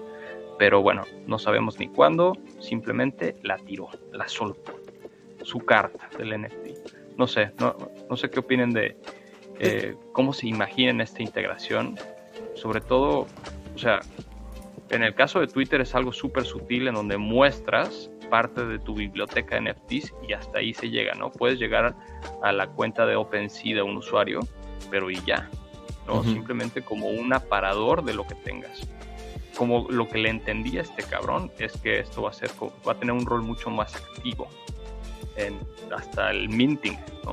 Sí, me imagino. ¿Cómo, harían esta? Yo creo que como como sucede hoy en día con muchas cuentas de Instagram, ¿no? En algún momento eh, abrieron, integraron e-commerce en, en, en, Instagram, ¿no? Entonces tú te metes ya sea por un anuncio o simplemente te metes a un usuario o te metes a una cuenta o ves un post y tienes la posibilidad de comprarle productos a esa persona, pero al final del día la integra es una integración medio a medias porque te abre un web view y entonces ya cada quien hace medio lo que quiere. Es, es, una integración bastante rara. Eh, con, con, lo de los NFTs, como dices Patrick, pues, o sea, supongo, ojalá, digo, ojalá, y me refiero a las personas interesadas en esos medios, en ese mercado y en, y en, y en, y en poder, eh, como dices, como este, le llaman mintear o comprar o vender o transferir NFTs, eh, que la integración sea, pues que se sienta como más nativa, ¿no? Eh, no, no, no sé. Yo, es un tema que, a pesar de que muchas veces nos han dicho, hablen en Netcore de NFTs y de. Yo personalmente no es un tema que a mí ni me atrae, ni, ni me considero usuario y conocedor tanto de de la tecnología de blockchain, pues sí tengo conocimiento, más o menos cómo funciona y las criptos y eso. Pero ya el tema en particular de los NFTs y el valor que le puede dar alguien a un NFT y el valor que pueda llegar a tener, a mí eh, no, no es algo que a mí personalmente me, me... Sí, porque aparte es un tema de nunca acabar con los NFTs de, oye, ¿qué tal este cripto consiguió capital, que si es un meme, que si no es una estafa, que si sube, que si baja. O sea, si eventualmente le damos seguimiento a X NFT, a X cripto, no vamos a acabar nunca. Este, y siempre es un pedo de, güey, los NFT son el futuro, no son el futuro. Güey, es muy temprano para saber todo esto. O sea, y sí, o sea, pero que al todos menos quieren subir, todos se claro, quieren subir. Todas las o sea, ahorita así de, si estamos viendo ¿cómo, nos metemos a, ya sabes? Es que si estamos viendo Varo, si estamos viendo Varo ahí, digo, qué tan volátil sea, quién sabe. Pero si estamos viendo cosas con Varo ahí, por ejemplo, Twitter, ahí luego, luego ya tiene la opción de poner tu foto de perfil de NFT en tu perfil. Fine, sin meterte en tanto, tanto show, bastante sencillo sin meterse ahí en trading y, demás cosas. Si sigues pudiendo grabar esa, ese valioso NFT coleccionable con un botón derecho y guardas la imagen, una madre así. Este, pero pues obviamente no es lo mismo que el NFT, no me voy a meter en esos temas. Este, pero sí, ya en, en compraventa de NFTs, sí se podrían meter ya en un tema mucho más profundo, porque eso, eso de que Meta ya se iba a meter en, en NFTs, ya lo habíamos visto. Eh, creo que en el último anuncio que hizo SOC, este, con un demo de, del Oculus Quest o el Meta Quest, que ahora se llama, este, donde tú podías ir justo a un concierto y, ah, oye, te puedes comprar tu playera o tu gorra coleccionable, pero pues como NFT, por supuesto, este, ahí en el mundo virtual.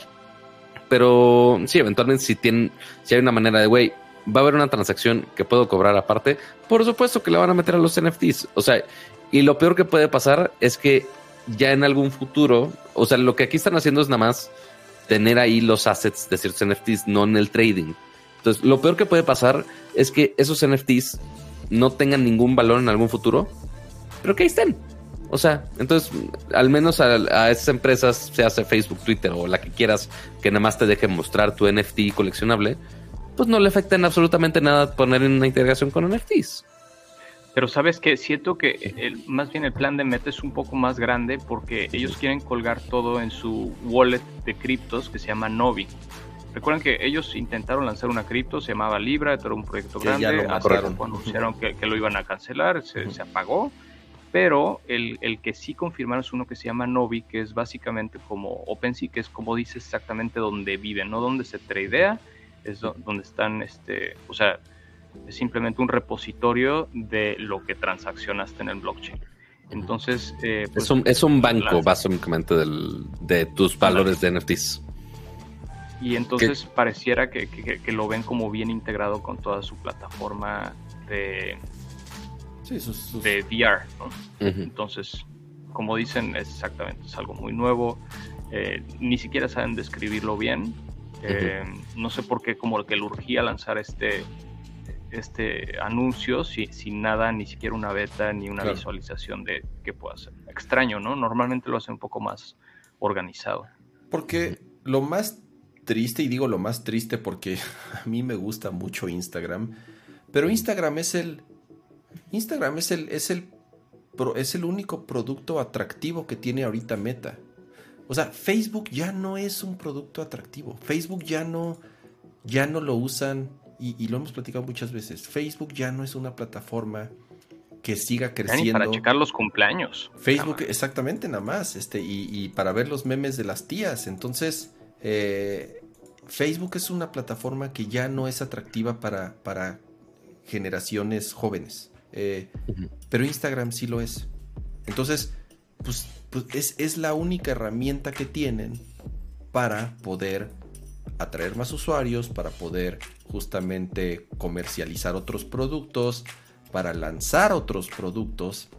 Entonces, pobre, pobre, pobre Instagram. O sea, ya, y te digo pobre Instagram porque es un Frankenstein ya. O sea, quieren hacer todo en Instagram y, y quieren que Instagram haga todo. Y entonces, si ahorita NFTs y, cripto y el metaverso es lo que, lo que, lo que está, lo, que, lo que les hace brillar los ojitos, pues ¿dónde lo hacemos? Pues en Instagram, porque es nuestro producto estrella. Y, en su último earnings report, que, que, fue la primera vez que anunciaron de crecimiento de usuarios y todo lo que conocemos, el desplome del stock, dijeron nos vamos a enfocar en short form video o vamos a regresar a video, como si fuera 2008. Claro. Y como que esto muestra que están otra vez como un poco desorganizados eh, o, confundidos en cuáles van a ser las prioridades, porque siguen como queriendo lanzar por este por la izquierda y por la derecha nuevas cosas sin, sin realmente el foco de video, pues al final el rival a vencer es TikTok, en este caso a tu punto de, capturar audiencias jóvenes, que es lo que no, no están pudiendo con, con, con, Facebook. Entonces, como que de nuevo suena como algo súper random y como que poco, o sea, ni siquiera está en el mapa, ni anuncio, ni cuando hay beta, ni cómo lo van a hacer el rollout. Sí, yo creo que fue así de algo de tengo que, tengo que decir, o sea, tengo que decir que quiero ser relevante. Exacto. ¿Qué hago? necesito, necesito dar nota. No, a lo mejor no tanto por ahí, tal vez, o sea, obviamente a lo mejor eso se dio por accidente y tal vez hasta se sacó de contexto incluso sus declaraciones, pero, pero sí fue así de necesito decir que estamos, o sea, que estamos trabajando en eso, porque es lo que todo mundo quiere ahorita, ¿no? Entonces, tengo que, ahorita que está calientito el tema, como no sabemos cuándo podamos ya terminarlo, ahorita que está calientito el tema, lo, voy a mencionar y hacer noticia. Y lo logró, ¿no? O sea, todos los medios hablan de eso, y incluyendo nosotros, ¿no? Em, porque además fue una semana movidita, o por lo menos las últimas dos semanas han sido moviditas para para Instagram. Eh, lanzaron igual justamente Adam, Adam Mosseri. Me cae bien, la verdad me, cae bien, creo que es alguien muy brillante, pero de pronto eh, tiene algunas, eh, pero desgraciadamente tiene que seguir este... Las directrices del señor Zuckerberg. O sea, tiene, tiene, o sea, tiene un patrón. Tiene un patrón, exactamente, ¿no? Entonces, eh, creo que es muy abierto, si lo siguen, insisto, tanto en Twitter como en, como en Instagram. Hace muchas sesiones en vivo, eh, dice a los usuarios, háganme preguntas, las responde. Por lo menos trata de ser un poco más, insisto, abierto e interactuar con los usuarios. Y tanto lo hace muy bien en Twitter y en Instagram. Ya las acciones que tiene, o incluso cuando fue a declarar a. Acuérdense cuando fue a declarar a, a Congreso, cuando traían muy caliente. Ahí sí me lo desarmaron. Qué bárbaro. Pobre, pero pues ni modo tiene, o sea, por más que Instagram sigue manteniéndose como el producto menos odiado de Facebook, bueno, entre Oculus y Instagram están más o menos parejos, pero pues sí, por más que Moseri se ha hecho buen trabajo, eventualmente le tiene que hacer caso cuando el señor Zuckerberg quiere algo. Mute, cama. Sí, sí, yo decía, lo, cama, estás al mute.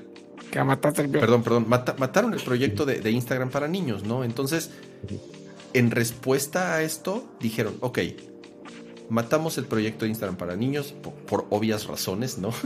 Eh, pero necesitamos algo, o por lo menos el gobierno nos está exigiendo maneras y, lo, y la sociedad y los padres de familia nos están eh, eh, exigiendo herramientas para poder controlar y para poder monitorear el uso que le dan sus hijos a nuestra red social. Y justo acaban de lanzar el, control parental o parental control, como le, quieran, como le quieran llamar. Y es una serie de funcionalidades, de herramientas que te permiten dar de alta la cuenta de tu hijo, o sea, tú en tu cuenta como papá das de alta una cuenta, la de tu hijo o la de tu adolescente incluso, o sea, porque está enfocada para adolescentes principalmente y obviamente para niños, y de cierta forma tú puedas eh, ver qué tipo de actividad tiene, ¿no? ¿Qué, cuenta sigue? Si ha reportado algunas cuentas, a qué, qué personas siguen a tu hijo o a tu hija. Eh, qué tipo de contenido es con el que interactúa, cuánto tiempo está en la plataforma y tú al mismo tiempo puedes decir, a ver, te voy a poner un candadito de una hora o de dos horas, no sé cuál sea, ya cada papá, cada papá es, es, es eh, será eh, eh, responsable de, de, cómo maneja estas herramientas. Yo pienso está bien, porque no es responsable, o sea, sí es responsabilidad de, las redes sociales, tienen mucha responsabilidad, pero al final del día, los hijos, los adolescentes, son responsabilidad y son reflejo de lo que sus padres les permiten o no, ¿no? Oye, pero no anunciaron nada de mensajes directos, ¿no? Bueno, anunciaron esto de Instagram también que iban a meter en su plataforma de VR, este, control parental, pero como que todavía está solo US y muy contenida la información. Eh, por ejemplo, me llama la atención, pues, si yo fuera un papá y quisiera monitorear qué está haciendo mi hijo, lo primero en lo que me fijo son los DMs, no a quién sigue. Eso me daría un poco igual, bueno, no tanto, pero siento que hasta cierto punto, pues, eh, cómo van a cuidar la privacidad de los chavos, ¿no? No, no, sé cómo manejan eso porque... Yo creo que eso no se puede. Yo creo, que, yo creo que eso ya es un tema muy delicado, o sea, casi casi es... Es como si tú... Bueno, tú, tú como papá, insisto, ya, ya sabrás cómo manejas ese tipo de situaciones con tus hijos. Porque es, es como si le dijeras a tu, a tu hijo, a ver, préstame tu teléfono, voy a leer todos tus mensajes, ¿ya sabes? O sea, hay, hay una línea, hay un... Hay, y, y, ya es un tema no sé si ya incluso como de derechos, eh, los derechos infantiles y todo eso, ¿no? yo no sé de abuso eh, en cuanto a invasión de privacidad, no, tengo ni la menor idea cómo, cómo se pinta esa línea. Yo no creo que puedas, o sea, que, ese control te permita tú como papá ver, ver con quién se mensajea a tus hijos. O a lo mejor te permite ver con quién se mensajea porque ahí está el peligro, güey, ¿no? O sea, gran parte, siento. Porque no se acuerdan con Messenger Kids, no me acuerdo si sigue existiendo o no. En algún momento tuvo algún filtro. Todavía existe. Pero según yo sí. Este, con Messenger Kids lo que pasa es que tú puedes elegir eh, y autorizar con, quién, se, puede, mensajear. Creo que manda, o sea, recibe solicitud y ahí puedes aceptar, pero no per se el contenido. O sea, si tú ya aceptaste a esa persona, ya no, ya después no puedes ver qué contenido estaba diciendo. Si, ah, güey, el no sé, tal contacto, el, niño que, el amigo de la primaria que aceptaste después se hizo este, se puso a vender metanfetaminas, yo no sé, güey. Este, pues no, no te puedes, este, no te puedes enterar de eso y no hay manera de, saber, o sea, si de, ah, es niño malo porque está diciendo tal estupidez, no sé. Este, pero sí, únicamente podías, este, filtrar y controlar contactos, no per se los contenidos de mensajes. que quizá también, según yo, también puedes filtrar ciertas palabras, si no me equivoco. Este, pero obviamente el filtro más básico pues era justamente con qué personas. Me parece, me parece una buena solución eh, y de nuevo, ahí está. Si tú como papá lo quieres usar y crees que le puedes dar un buen uso, qué bueno que están las herramientas. Si no las quieres usar, adelante. Cada quien tendrá sus formas y sus métodos de cómo quieren educar o cómo quieren comunicarse principalmente este, a, sus hijos, ¿no? Entonces, me parece bien. A lo mejor no es la solución perfecta, seguramente habrá muchas cosas que se podrán mejorar, pero como primera versión y como primer intento para poder ayudar a los papás a, controlar este tipo de contenidos que pueden llegar a ser, bueno, no pueden llegar a ser, sabemos que son negativos y, y hay cosas eh, horribles, entonces eh, me parece una buena solución. Em, Ahora recordé justo que habían anunciado que, que, que nada más rápido, que, que, el algoritmo iba a identificar el tipo de fotos que se mandaban en los mensajes directos para que en el momento que identificara algo, pues por ejemplo, algo de sexting, mm, le, les mandara una alerta donde está seguro que quieres mandar esto, recuerda que... Como lo de iOS. Seguro, etc. Muy parecido a lo que habían hecho con, e, eso fue un anuncio de iOS en su momento, claro. Sí, fue de Apple, así es. Y que, al final. lo querían replicar. Echaron para atrás, no ha salido todavía. No, es que el, no, es que el de Apple era de detectar contenidos este, indebidos e ilegales. Y ese que sí avisaba casi, casi autoridades y los calaba y ahí ya se metieron en todo un pedo de en cuanto a privacidad, encriptación y demás. Este, pero aquí eh, es antes de enviar algo, nada más te manda. Es muy similar a como lo hacen ahorita con también con ciertas redes sociales, con cuando mandas algún algún mensaje o dejas algún comentario, sí te avisa de, oye, seguro, creo que Twitter también lo hace, de, oye, ah, seguro que quieres tuitear eso, este, puede ser ofensivo. ¿Estás seguro que este, quieres mentarle su suena, Suena mala onda, exactamente. Este, justo, justo así, pero con imágenes, este, muy a la de serie de Silicon Valley, si detecta que es un hot dog, este, te dice, oye, ¿quieres postearlo? ¿Estás seguro? Este, y digo, es un filtro muy leve, este, pero pues sí, no pueden hacer mucho al respecto. Debería salir el clipcito de, Microsoft, así cuando quieres así de clippy, debería ser clippy así de. Seguro que la quieres cagar. Hola, he detectado que quieres mentarle la madre. ¿Estás seguro? podría haber consecuencias. estaría, estaría chido. ¿Cuál es la mejor manera de bajarte el, la calentura en, sexting? Que salga Clippy y te regañe. claro. Y, te regañe, exacto. Te vas de la inmediatamente.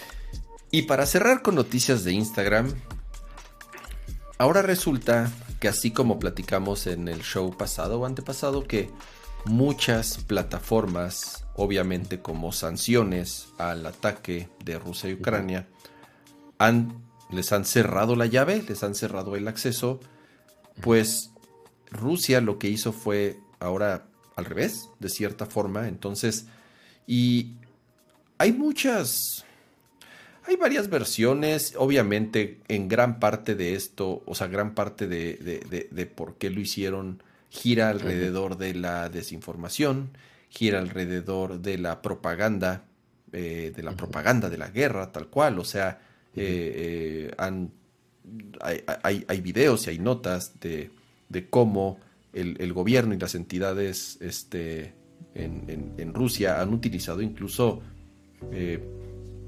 eh, personajes famosos de redes sociales, de, canales de YouTube, de TikTok, de Instagram, de Twitter, de todo, para ayudar a propagar esa desinformación. Entonces, y al mismo tiempo también otros medios han utilizado principalmente, pues en este caso Instagram otros medios, para demostrar que no, o por lo menos para mostrar el otro lado de la moneda, ¿no? Como toda historia tiene dos lados, ¿no? Entonces, ¿qué es lo que hicieron? Rusia dijo, ok, entonces yo considero a Instagram que es un medio de la oposición, le podríamos llamar así, y entonces yo le voy a cerrar la llave, ¿no? Y entonces lo que decían es, incluso también salió a decir, Instagram era una aplicación importante con la que muchas personas estaban comunicando, o sea, no nada más era un medio ahí de, de, entretenimiento, sino que se convirtió en, en, épocas de guerra en una herramienta de comunicación y que muchas personas estaban transmitiendo eh, información medios, prensa, usuarios de lo que estaba sucediendo y entonces pues le cerraron, ¿no? Entonces, entre que muchas empresas le cierran la llave y a las que no, ellos son quienes les, se la cierran, pues cada vez están aislando más, ¿no? Eh, no sé, ¿qué significa? ¿Qué pasa? Digo, no, no sé, tú tienes información, eh, por ejemplo, este Twitter, este, eh, de, de Twitter, ¿Rusia les, les ha cerrado el acceso? no que yo sepa. Ok. Em, o, no, no información oficial. Eh, siento que ahorita están obviamente hipersensibles a todo lo que se comunica. Cuando Mosseri dijo, más del 65% de los mensajes de usuarios rusos son con personas fuera de Rusia, obviamente me imagino que se activaron todos los focos rojos del aparato de comunicación rusa. Eh, obviamente muchas plataformas, Twitter incluida, se ha manifestado como en cuestión de, los contenidos, desinformación y demás, y cómo se, agregan labels a, la información.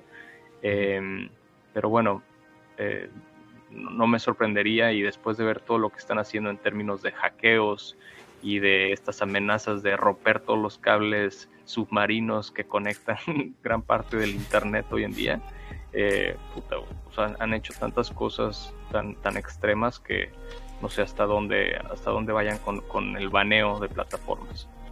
Sí.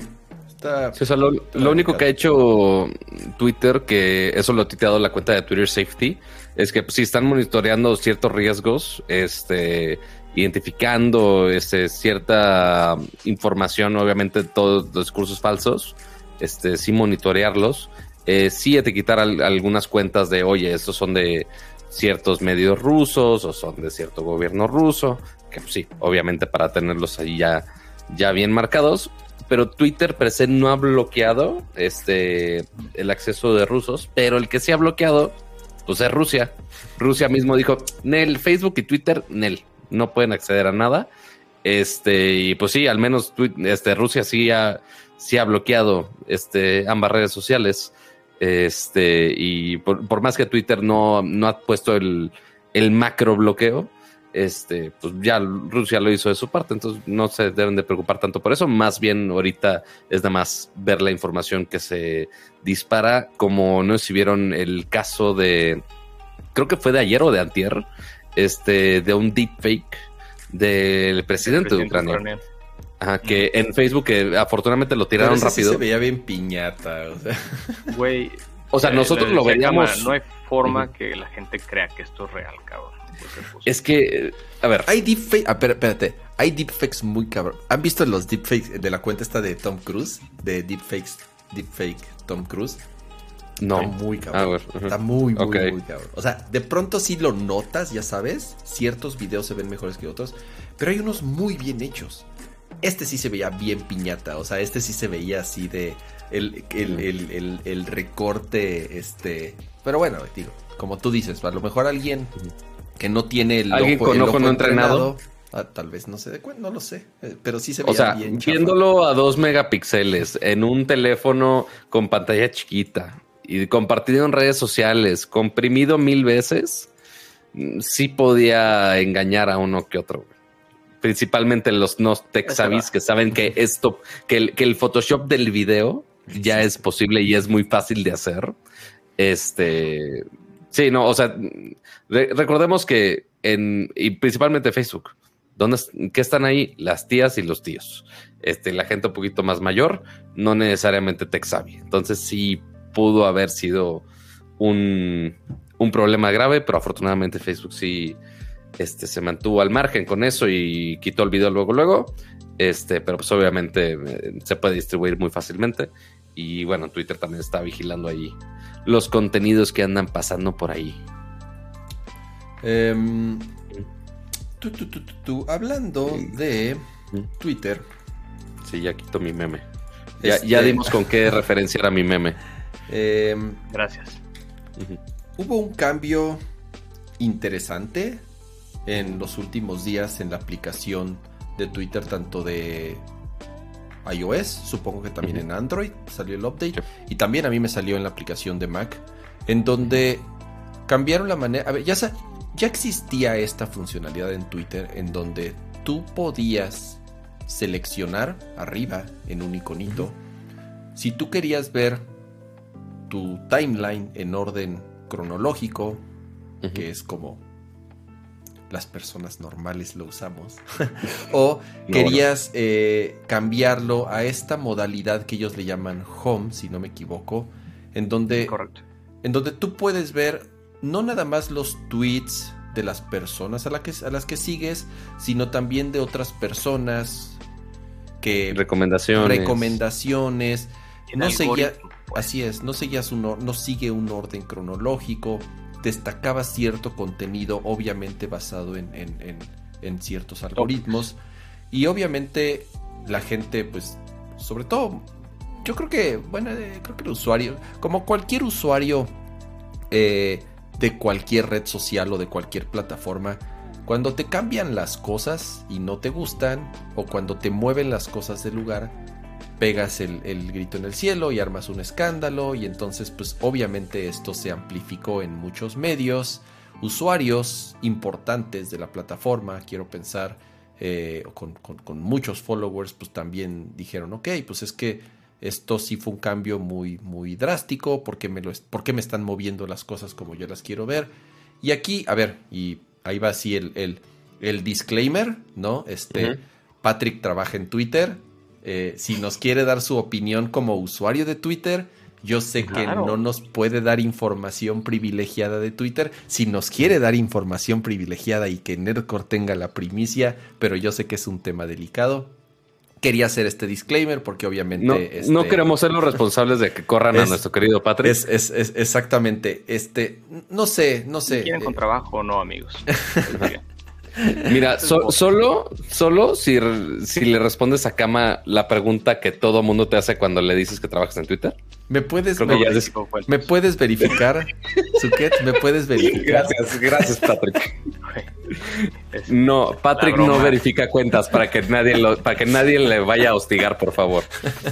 Y si, si tenían la duda, alrededor de unos 10, 15 solicitudes por semana en, DMs que me llegan de verificar la cuenta o el me hackearon, que en realidad es el community se llevó el celular con la cuenta. Bueno, en fin, de vuelta al punto que nos compete. Creo que, a ver, parte de la naturaleza de la plataforma siempre ha sido el tiempo real. Eh, siempre ha sido la conversación, el tiempo real. Esos dos ingredientes a lo largo de, de 13, 15 años. Entonces siento que, eh, y, tenía mucho que ver con el lanzamiento de Topics, que por cierto los uso muchísimo. Yo como fanático de tecnología, Fórmula 1, eh, gaming, tengo mis topics, o sea, tú los puedes ir a seleccionar y en función de esta información, el algoritmo pues hace un pequeño, que antes era lo que te has perdido y luego eh, mutó en en como tu timeline curado y luego viene el timeline cronológico, que, que, sin duda creo que fue un poco confuso el cómo podías acceder entre uno y otro, que es como justo del dónde viene eh, el, dar un paso para atrás y dejarlo cronológico por default, me parece que es la, manera correcta, eh, porque al final, digo, esto es como de los usuarios de Twitter que, que le pican y que se clavan, porque hay manera pues, de tener tus listas, hay manera de tener tus tópicos, hay manera de, de tú mismo hacer tu timeline o a, full de todas las cuentas que sigues, o lo quieres hacer más por, por característica, por ecosistema, por territorio, por eh, interés.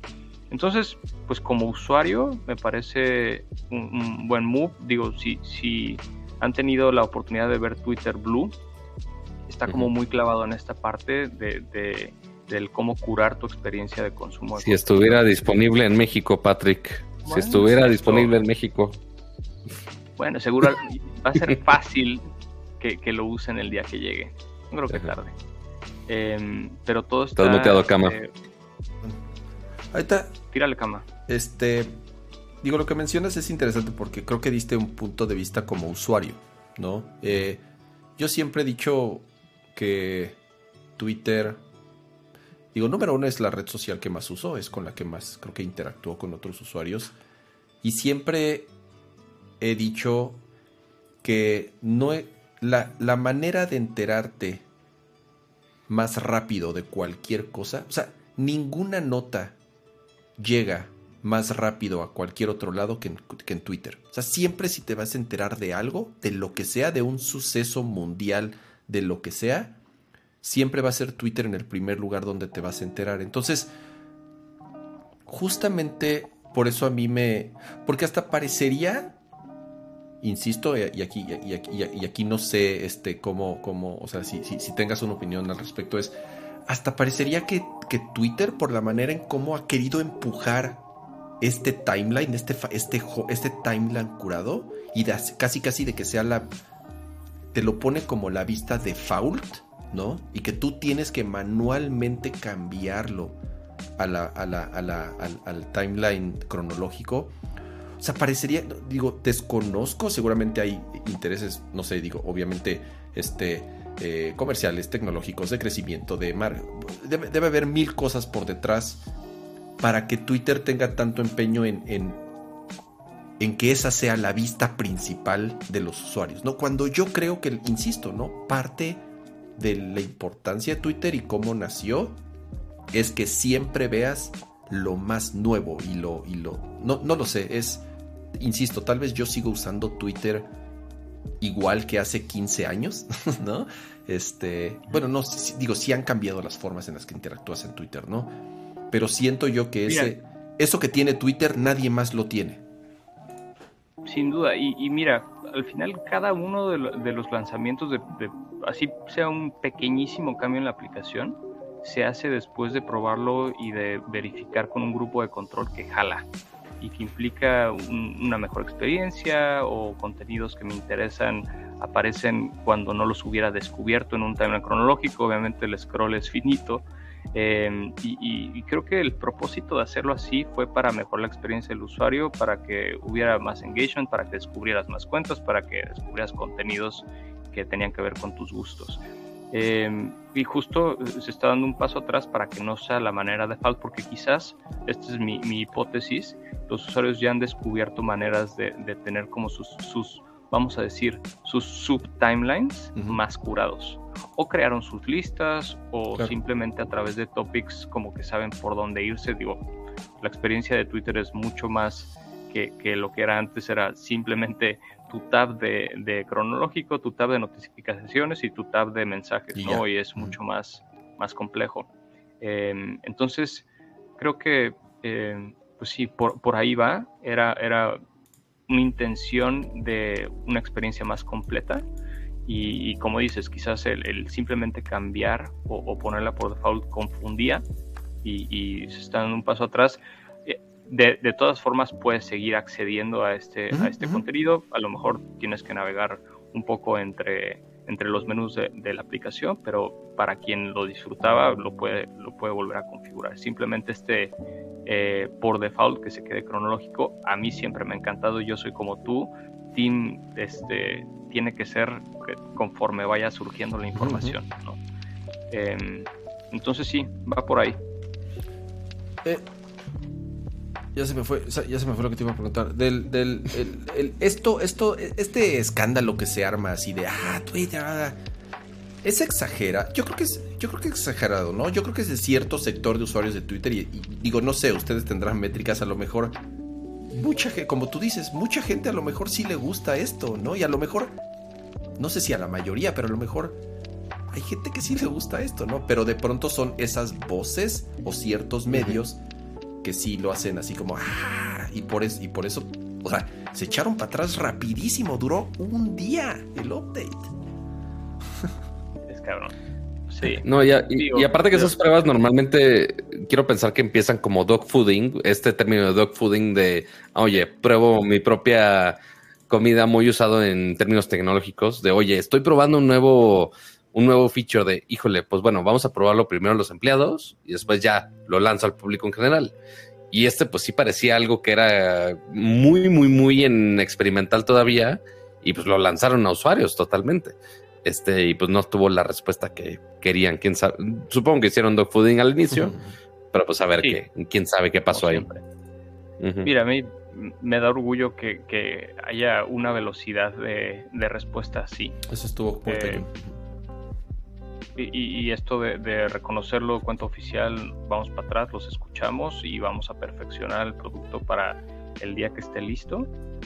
A mí me parece que es, es una de las bondades de empresas tecnológicas y ni siquiera todos lo hacen. Entonces, ahí como que kudos siento. Quitándome la cachucha inclusive. No, yo lo puse en Twitter. Eh, creo que por ahí está mi tweet y, y, sí hubo, me, comentaron varios, ¿no? Y puse tal cual. Me gusta, me encantó este esta velocidad de respuesta que tuvieron. O sea, porque de verdad lo apagaron al otro día. ¿no? Y dijeron, ok, ya vimos que no les gustó. Ahí está ya este. Está bien, está bien, está bien. Ahí está, sí, está bien, ya estuvo, ya estuvo, ya. Ahí muere, ahí muere. Mencionaste Twitter Blue. Eh, es que yo sé que es información. Eh, ¿Ha funcionado? ¿Tú crees que, o sea, sí, sí? Me parece Tuzum Tutel. ahora hay pocos mercados. Eh, se está piloteando la, funcionalidad. Yo la tengo y la tendría si no trabajara en Twitter, porque también uso mucho esa red social. Tiene muchas ventajas que, o, muchas funciones que me gustan. Sobre todo eh, al momento de leer hilos, tiene una experiencia de reader que es fantástica. Mm. Em, y, bueno, algunos otros juguetitos como cambiar el icono. Eh, la parte del NFT que platicamos y demás. Em, y para medios que ya están jugando con, con, poner videos más largos, sin tener que estar pegando a gente como Patrick de, oye, necesito poner videos más largos, ¿cómo le hago como medio? No, ya, ya simplemente pagas y ya puedes meter más cosas. Sí, también viene, viene una versión eh, más, más robusta de TweetDeck, que es algo, es una herramienta súper útil para, para muchas personas. Em, entonces, siento que eventualmente se, publicará el, performance de, Twitter Blue.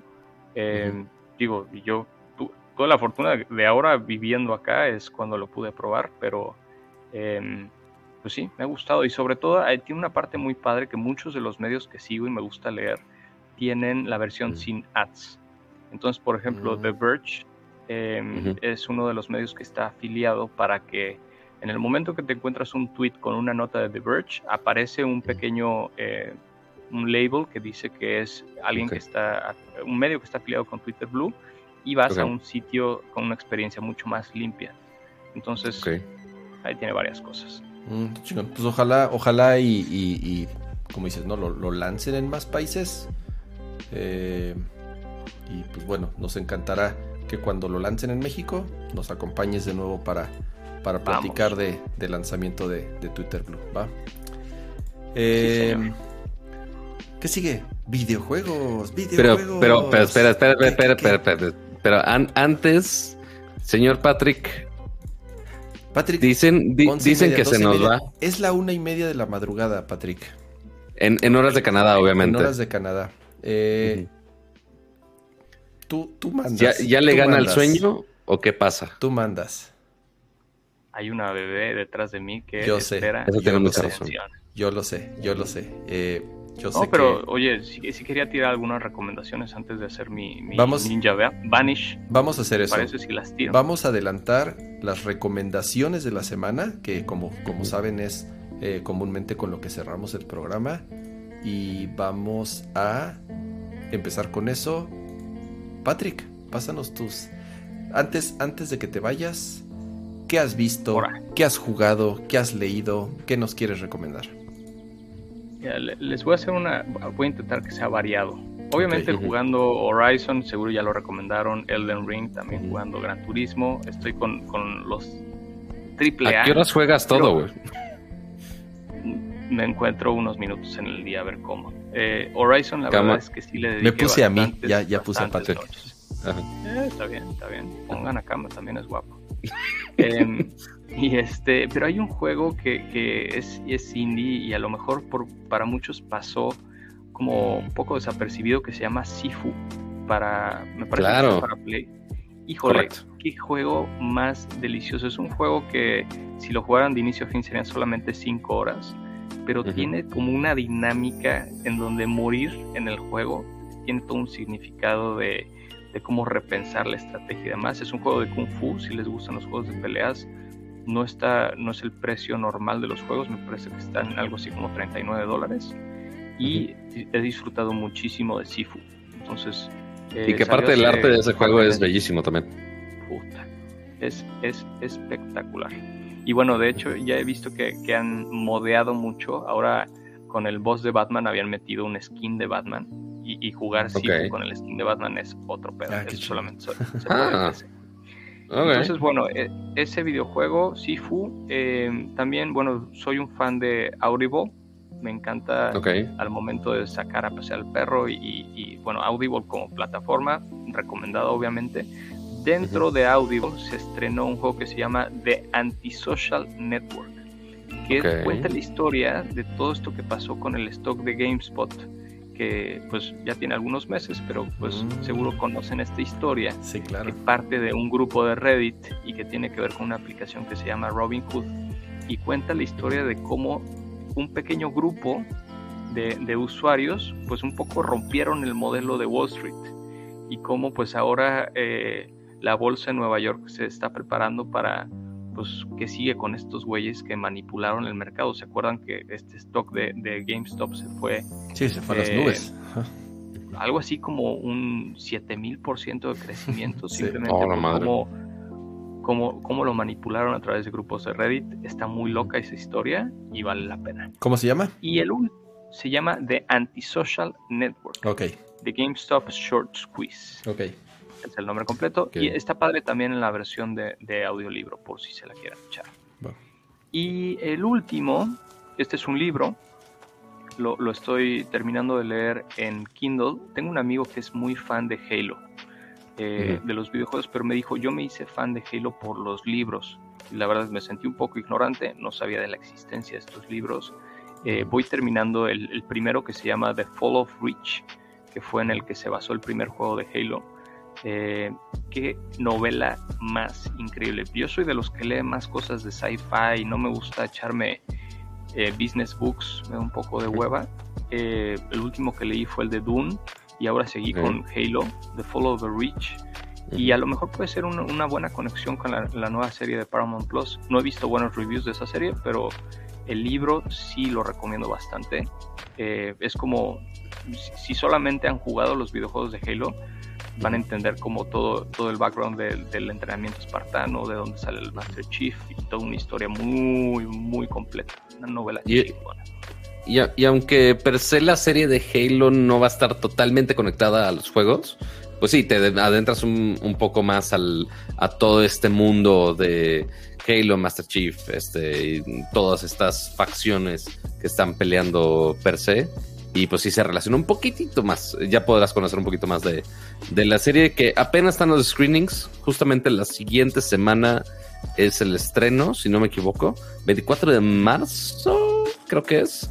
Este, y que justamente nos están invitando a que a un, a un evento en el Papalotes. Este, ahí les contamos a ver qué tal están los primeros episodios. Este, porque pues sí, otra serie de videojuegos, a ver qué tanto arruinan o no, este, y qué tan se enoja el fanbase, ya saben cómo son de exigentes. Así es. Oye, pues digo, número uno, muchísimas gracias por, por las excelentes recomendaciones que nos haces y a los que nos están acompañando ahorita en vivo y a los que vean después la repetición.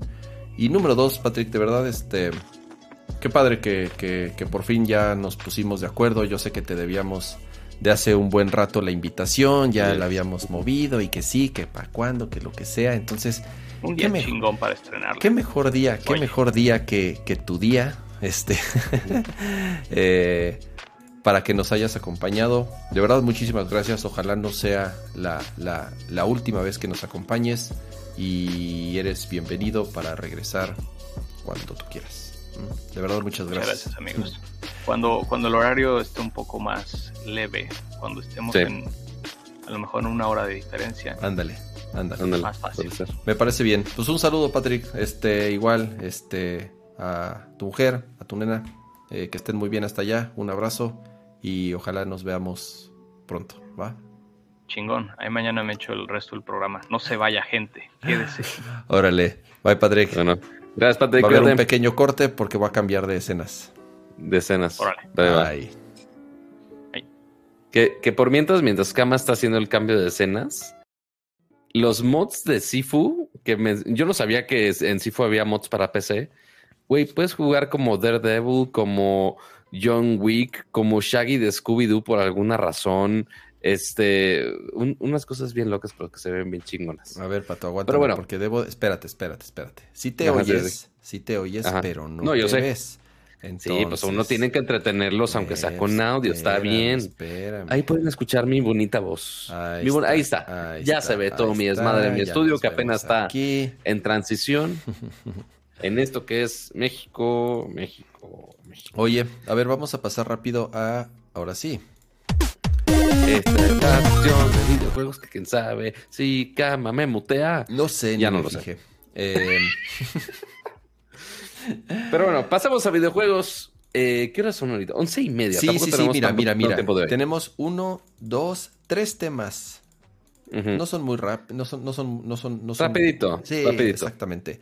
Xbox All Access. Buenas noticias, mira, Pato, con eso. De, hecho, voy yo creo que voy a empezar nada más rápido, nada más para quitarnos de encima, porque ya hasta me estaban regañando en el chat de tienen que mencionar el juego de Harry Potter que dijeron de PlayStation. Bueno, yo me enteré ahorita, hace ratito que entró Pato y me dijo, porque vi en las notas State of Play. Le dije, Pato, Pato, dejaste ahí este, las notas de State of Play de la, de la, de la semana pasada. Me dijo, no hubo otro. Bueno. Ah, chinga. De verdad, sí hubo otro de Harry Potter. dije, ah, no, man, pinche Harry Potter. Sí, un, un State rarísimo el anuncio, porque ahora era solamente de un juego. Dijeron, ah, 20 minutos y 14 de ellos van a ser de Harry Potter. Yo, ok, está bien. Este, y es de este juego, Hogwarts Legacy. Sí, muy adentrado al mundo, cómo se ve, o sea, se ve bien, pero yo creo que va a ser. Uno, no lo pudimos, no tuvimos tiempo de verlo, Camello.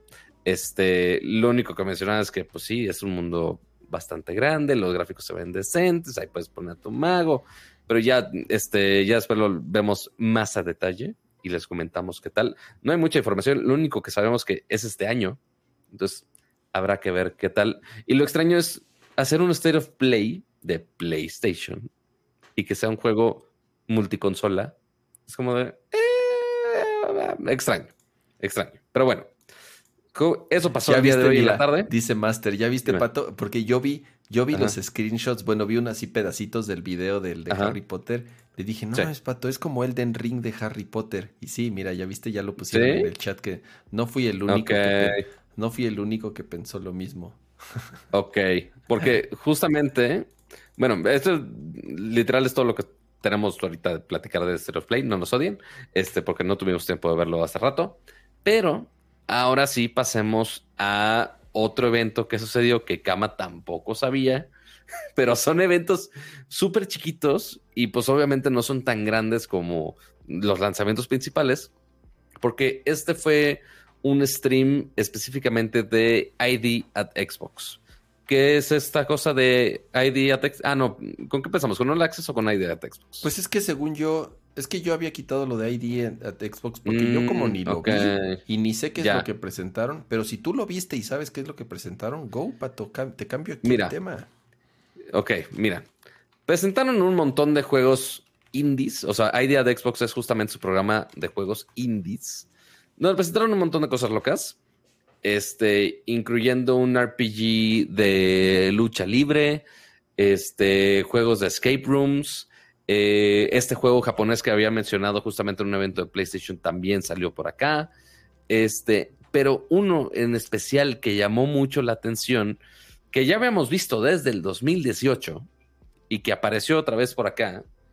Estoy hablando específicamente de esto que tenemos aquí, que se llama Tunic. Que si se acuerdan, este es el famoso Zelda Furro el Zelda Zorrito, que lo mencionaron en un trailer hoy. Fue una super sorpresa, ¿verdad? Nadie se lo esperaba que saliera ahorita, güey. Nadie sabía fecha de lanzamiento y dijeron, ah, pues sale hoy. Y ya, ya lo pueden bajar ahorita. Está en Game Pass y también está para Steam. Uy, qué bonito. Este, se ve. muy, muy, muy bonito. Pero ¿sabes lo que me sorprendió, Kama? Lo, estuve jugando como hora y media, más o menos es un Zelda el del ring, güey. Y eso te va a ir ultra por, por, lo difícil? Un poquito por lo difícil. O sea, literal mecánicas es ataques y dodge.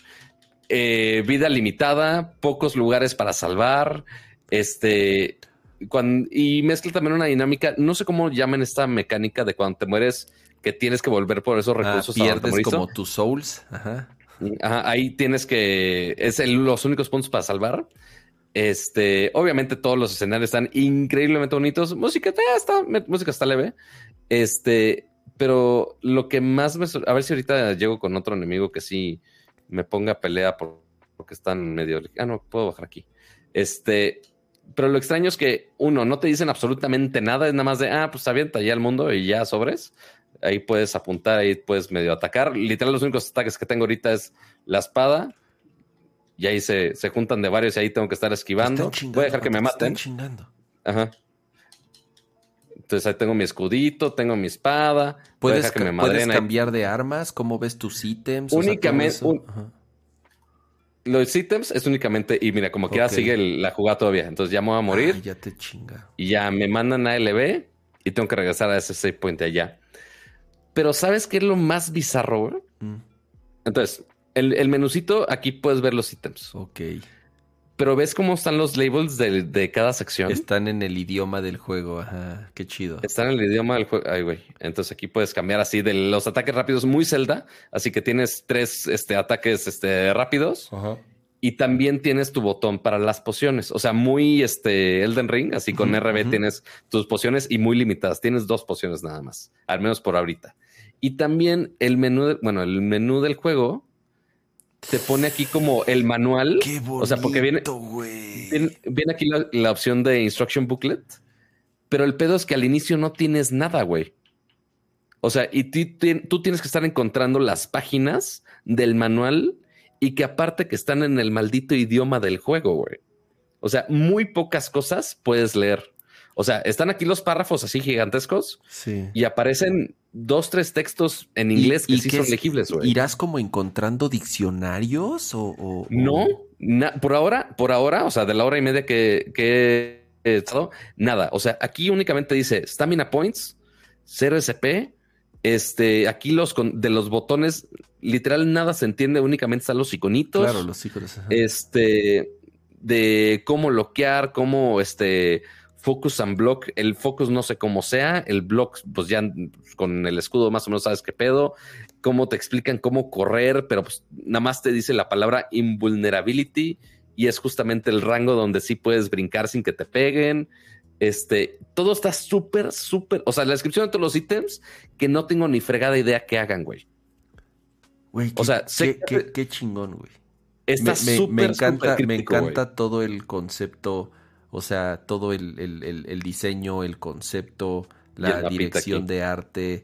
Eh, y, el, juego, mira, se ve, se ve igual y se siente igual a Death's Door, que fue otro juego que les hemos recomendado mucho.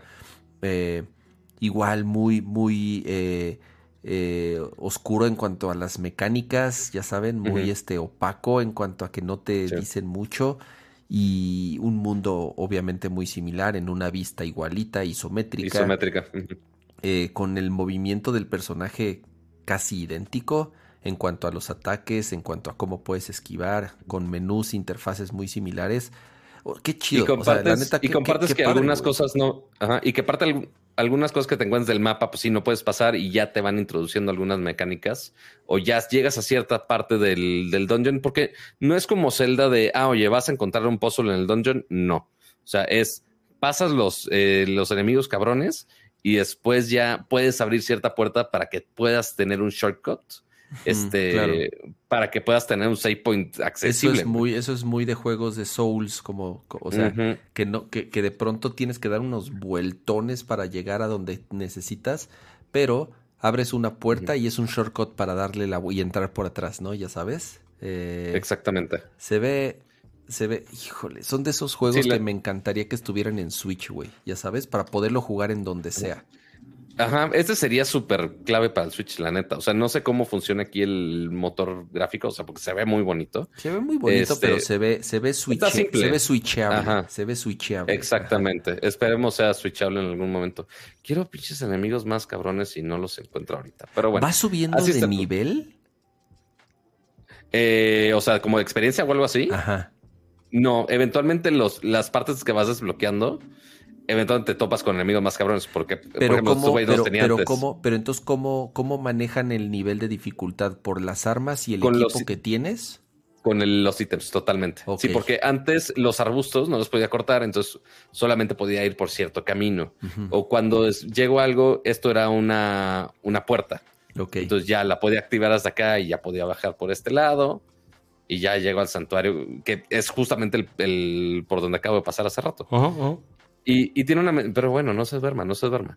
Este, pero sí tiene un, arte muy, muy bonito. Sealed Forever. Forever. Eh, así no te dice nada, güey. Nada de la fregada de historia. Lástima que no os puedo poner un, un cutscene que te pone cuando te mueres y cuando, pues, o sea, cuando te actúas con esa puerta que está así medio loca, así muy sci-fiesco. Este, pero sí, vale la pena que lo chequen. Este, de la hora que, hora y media que lo he jugado, siento que me va a estresar. Está bonito. este. O sea, se ve muy cute, pero nada que ver con por cómo se ve. O sea, está difícil, pues. Ajá, o sea, el literal el menú está en su idioma y no hay manera de leerlo. Entonces sí es así de sufrele un poquito. Este, y pues está en Game Pass, está gratis. Entonces, la verdad, esa no es la toma que quería. Pero, eh, o sea, está ya Programa equivocado, Pato. Programa equivocado. Programa equivocado. Este, pero sí, está incluido en Game Pass. Entonces, de los juegos indies, sí hay. O sea, mostraron como 20 juegos flasheros. Este, pero Tunic en específico ya está disponible. Entonces, valía la pena mencionarlo y sí pude jugarlo un ratito. Me agrada. Ahora sí. Me agrada. Ahora sí. El, pasemos al otro anuncio de Xbox. Sí, el cual una muy creo que es una muy buena noticia. Es un servicio, ¿le podemos llamar un servicio? Sí, es un servicio. Es servicio de crédito. Sí, que estaba disponible en otros países, pero que ya está disponible en México, que se llama Xbox All Access. Y es, en pocas palabras, una manera que con un pago mensual, además de hacerte de una cuenta de Game Pass Ultimate, también te hagas de un Xbox Series S o un Xbox Series X. Así es, ¿verdad, Pato? Correcto. Entonces, lo que pasa aquí es, es un programa directamente de, de Microsoft slash Xbox. Eso es interesante. Que, pagas de manera mensual. Este se hace, si no me equivoco, es 530 pesos o 830 pesos al mes para, obviamente, tu, cualquiera de estas consolas, pero esto ya con Game Pass incluido. Que ya si haces el cálculo, porque aquí el detalle, o sea, está súper barato el que estés pagando 530 pesos al mes por una consola de nueva generación. Mira, aquí están. 583.1 pesos al mes por un Series S con Game Pass Ultimate o este 812.3 al mes por Series X. El único gran pero de esto es que es a 24 meses. O sea, sí te tienes que chutar dos años de estar pagando tu consola y tu servicio. Que igual, 583 pesos, separarlo a dos años, no está nada mal. Y ya si haces la, la conversión y ahí el cálculo de, oye, ¿cuánto cuesta este dos años de Game Pass Ultimate? Te salen 5.500 pesos, más o menos. Y si le sumas el costo del, del Series S, ya te suman como 13.995 pesos. No es porque tenga mi cálculo aquí exactamente anotado. Y si esos, así ya literal voy a volver al meme de teoría de conspiración. Si esos 13.995 pesos los divides entre 24 meses, te sale justamente los 583.1 pesos. Por eso el precio específicamente hasta el centavo cerrado este, está exactamente al. Sí, o sea, dice, cuando pues, haciendo cuentas sale casi lo mismo. No, sale lo mismo exactamente. Exactamente. es exactamente lo mismo, pero con la flexibilidad de que lo estás pagando a 24 meses. O sea que yo sé que algunas tarjetas de crédito o débito la quieran, lo puedes pagar a meses. Y en muy pocas ocasiones este, sin intereses por pocos meses. Pero por dos años es raro, es muy raro. Y ahora que te lo estoy ofreciendo directamente Xbox con esto, pues bueno, es una gran ventaja. Este es eventualmente una manera para financiar a muchos jugadores que por dos años puedas seguir pagando Game Pass, puedas seguir pagando este, tu consola y puedas seguir jugando sin tener que hacer un, un pago inicial tan grande, porque aquí no hay ningún pago inicial, es únicamente los mismos 531 pesos al mes. Oye, Pato, y, dime. y, si no pagas, te mandan a los golpeadores de Banco Azteca, de Electra, así de órale. Eso sí. Devuelva. La verdad, la verdad. Sí, te mandan a los pinches golpeadores o qué hacen. La verdad, la verdad, la verdad. No sabría decirles, amigos. No sabría decirlos. o sea, tú que estás ahí en el sitio debería de estar ahí términos y condiciones así de, oye, ¿qué pasa que si, si no pago, si cancelo mi tarjeta? Es como de, eh, eh, no, mejor no lo hagas, chavo. Este, no, la verdad no, no he revisado esos términos. Mira, tiendas participantes, eso es importante. Solamente son dos en las, o sea, sí, obviamente necesitan como un, mm. como un aliado comercial y en este caso es tanto Walmart como Liverpool. Ah, mira, de hecho dice, ¿Microsoft otorga el financiamiento para Xbox All Access? No, Microsoft no otorga ningún crédito y tampoco determina la elegibilidad o las condiciones del mismo. Entonces, más bien lo que ellos dicen es, ahí está el servicio, o sea, hacemos nosotros la publicidad, hacemos nosotros todo, pero realmente pues, o, o, o, sea, o lo pagas con tu tarjeta Liverpool o lo pagas con tu tarjeta Walmart, supongo. O sea. dice aquí, dice aquí, ¿puedo usar mi tarjeta de crédito para comprar mi Xbox All Access? Dice, sí. Xbox All Access se compra con cargo a tu tarjeta de crédito, válida con el retailer, cuál es eh, valida con el retailer cuáles son las tarjetas de crédito aceptadas. Ok, eh, pues todas. O sea, si vas y, dices lo quiero y pagas con tu American Express, con American Express. Si lo pagas con tu Visa o lo que o tu Liverpool o Walmart, lo que sea, ok, ya. Y entonces, pues ya más bien, si te atrasas o si no pagas. Los golpeadores de Walmart los, o de Liverpool. Los golpeadores de Walmart o los golpeadores de Liverpool, pues ahí van a estar este, tocando tu puerta y además de que pues te me vas al te me vas al buró de crédito, ¿no? Ahí con, con, tu, con, tu, con tu tachecito. Em, sí, pero fin, pero finalmente, o sea, pues sí, es otra opción muy buena para los jugadores que quieren hacerse una Deberían de deshabilitar la consola, güey. Seguro se puede. ¿Para qué les das más mañas, cama? O sea, se, pues, se pues, podría. para que la gente prangan apague, o sea, sí, sí. A ver, si te estás aventando. Deberías de trabajar en Liverpool, cama. No, a ver, espérate, o sea. o sea, sí sería un control muy mamón, pero sí, técnicamente se podría. O sea, muy similar a como lo hacemos ahorita con, con iCloud y bloquear celulares o Macs y demás. Claro. ¿Quién sabe? Eh? ¿Quién sabe? Ahí después le van a meter el chip al Xbox para que no jale nada. ¿Quién sabe? Ah, pero y entonces ya después vas, a, vas a llevar tu Xbox a, Va a haber, va a haber güeyes ahí en la Plaza de la Computación que también van a tener servicios para desbloquear Xbox bloqueados, güey, porque no pagaste. Entonces va a haber ya mercado negro de compraventa de Xbox bloqueados por gente que no pagó. Exactamente. Ah. Pero sí, entonces, ¿cuál es la ventaja de All Access? Es nada más comprar tu consola ya con el servicio de, de Game Pass Ultimate sin, sin, ay, sin intereses. Así es. Es la palabra. No está mal, no está mal. la, neta, está muy atractivo. Yo, yo. Te, atoran obviamente con Game Pass por dos años, que es lo único extra que realmente estás comprando, pero bueno, tienes toda la galería de juegos, lo cual está perfecto. Pues sí. Pero tú qué ibas a mencionar? Sí.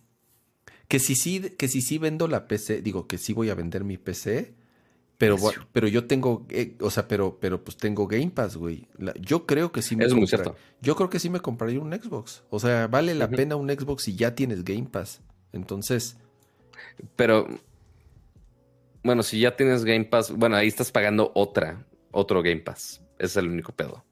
Ah, bueno, sí, mejor. La tenías que cancelar el anterior. No, no, no, pues todavía me falta, me falta un chingo, güey. Es que ya sí, mejor me compro el Xbox solo y ya. Ahí está.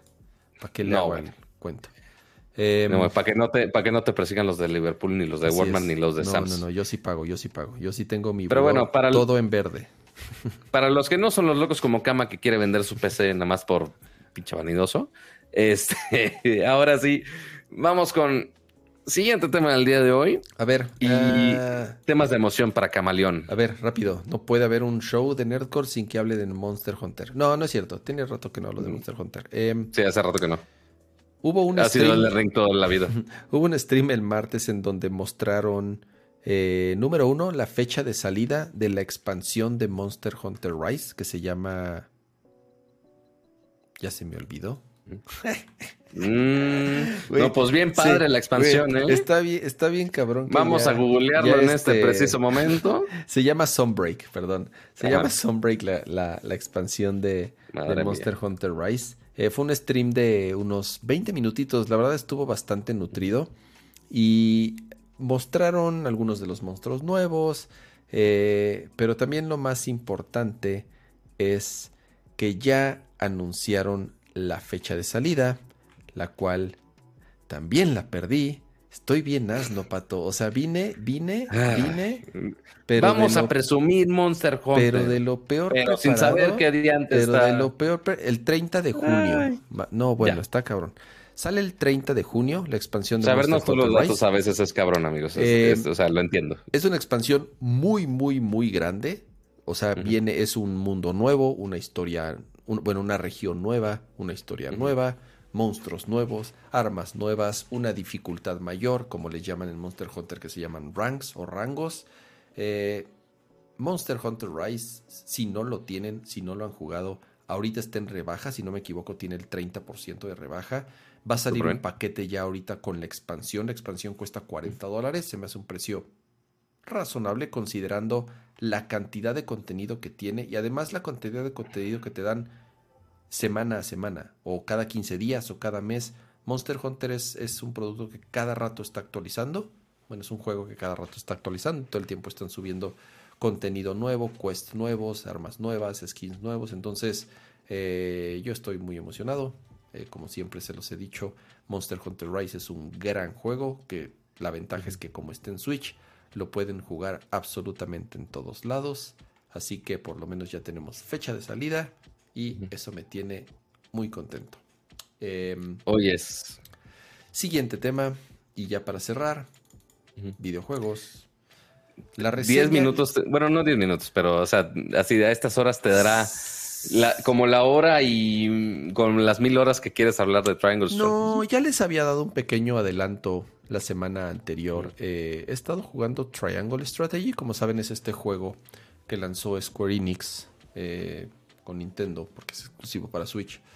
Eh, es, como saben, un juego de estrategia por turnos, en donde te mueves a tus personajes en una retícula a través de un mapa y la comparación obvia siempre es juegos como Final Fantasy Tactics, como eh, Ogre Battle, como Tactics Ogre, como incluso este algo similar a, este a Fire Emblem, ¿no? Más o menos algo como ¿qué será? No sé, no, tampoco es que haya muchos juegos similares. Eh, y a pesar de que la comparación sea directa con, por ejemplo, con Final Fantasy Tactics, lo que sí les puedo decir es que es un juego que si es un si es un género que no les atrae mucho o que a lo mejor creen que es muy complicado porque puede llegar a ser muy complicado, Triangle Strategy es más simple y, y, no me refiero a más simple en, en una connotación negativa, sino que no tiene un nivel de personalización o un nivel eh, de manejo de unidades tan clavado como lo podría tener un Final Fantasy Tactics o un Ogre Battle o un, ya sabes, en donde tú una unidad puedes equiparle con mil y una cosas, accesorios, armadura, armas, puedes cambiarle de clase, puedes, pueden aprender un chingo de habilidades, o sea, se, se vuelve un juego muy profundo y muy denso. Y a lo mejor, digo, si disfrutas ese tipo de juegos, a lo mejor, qué chingón, ¿no?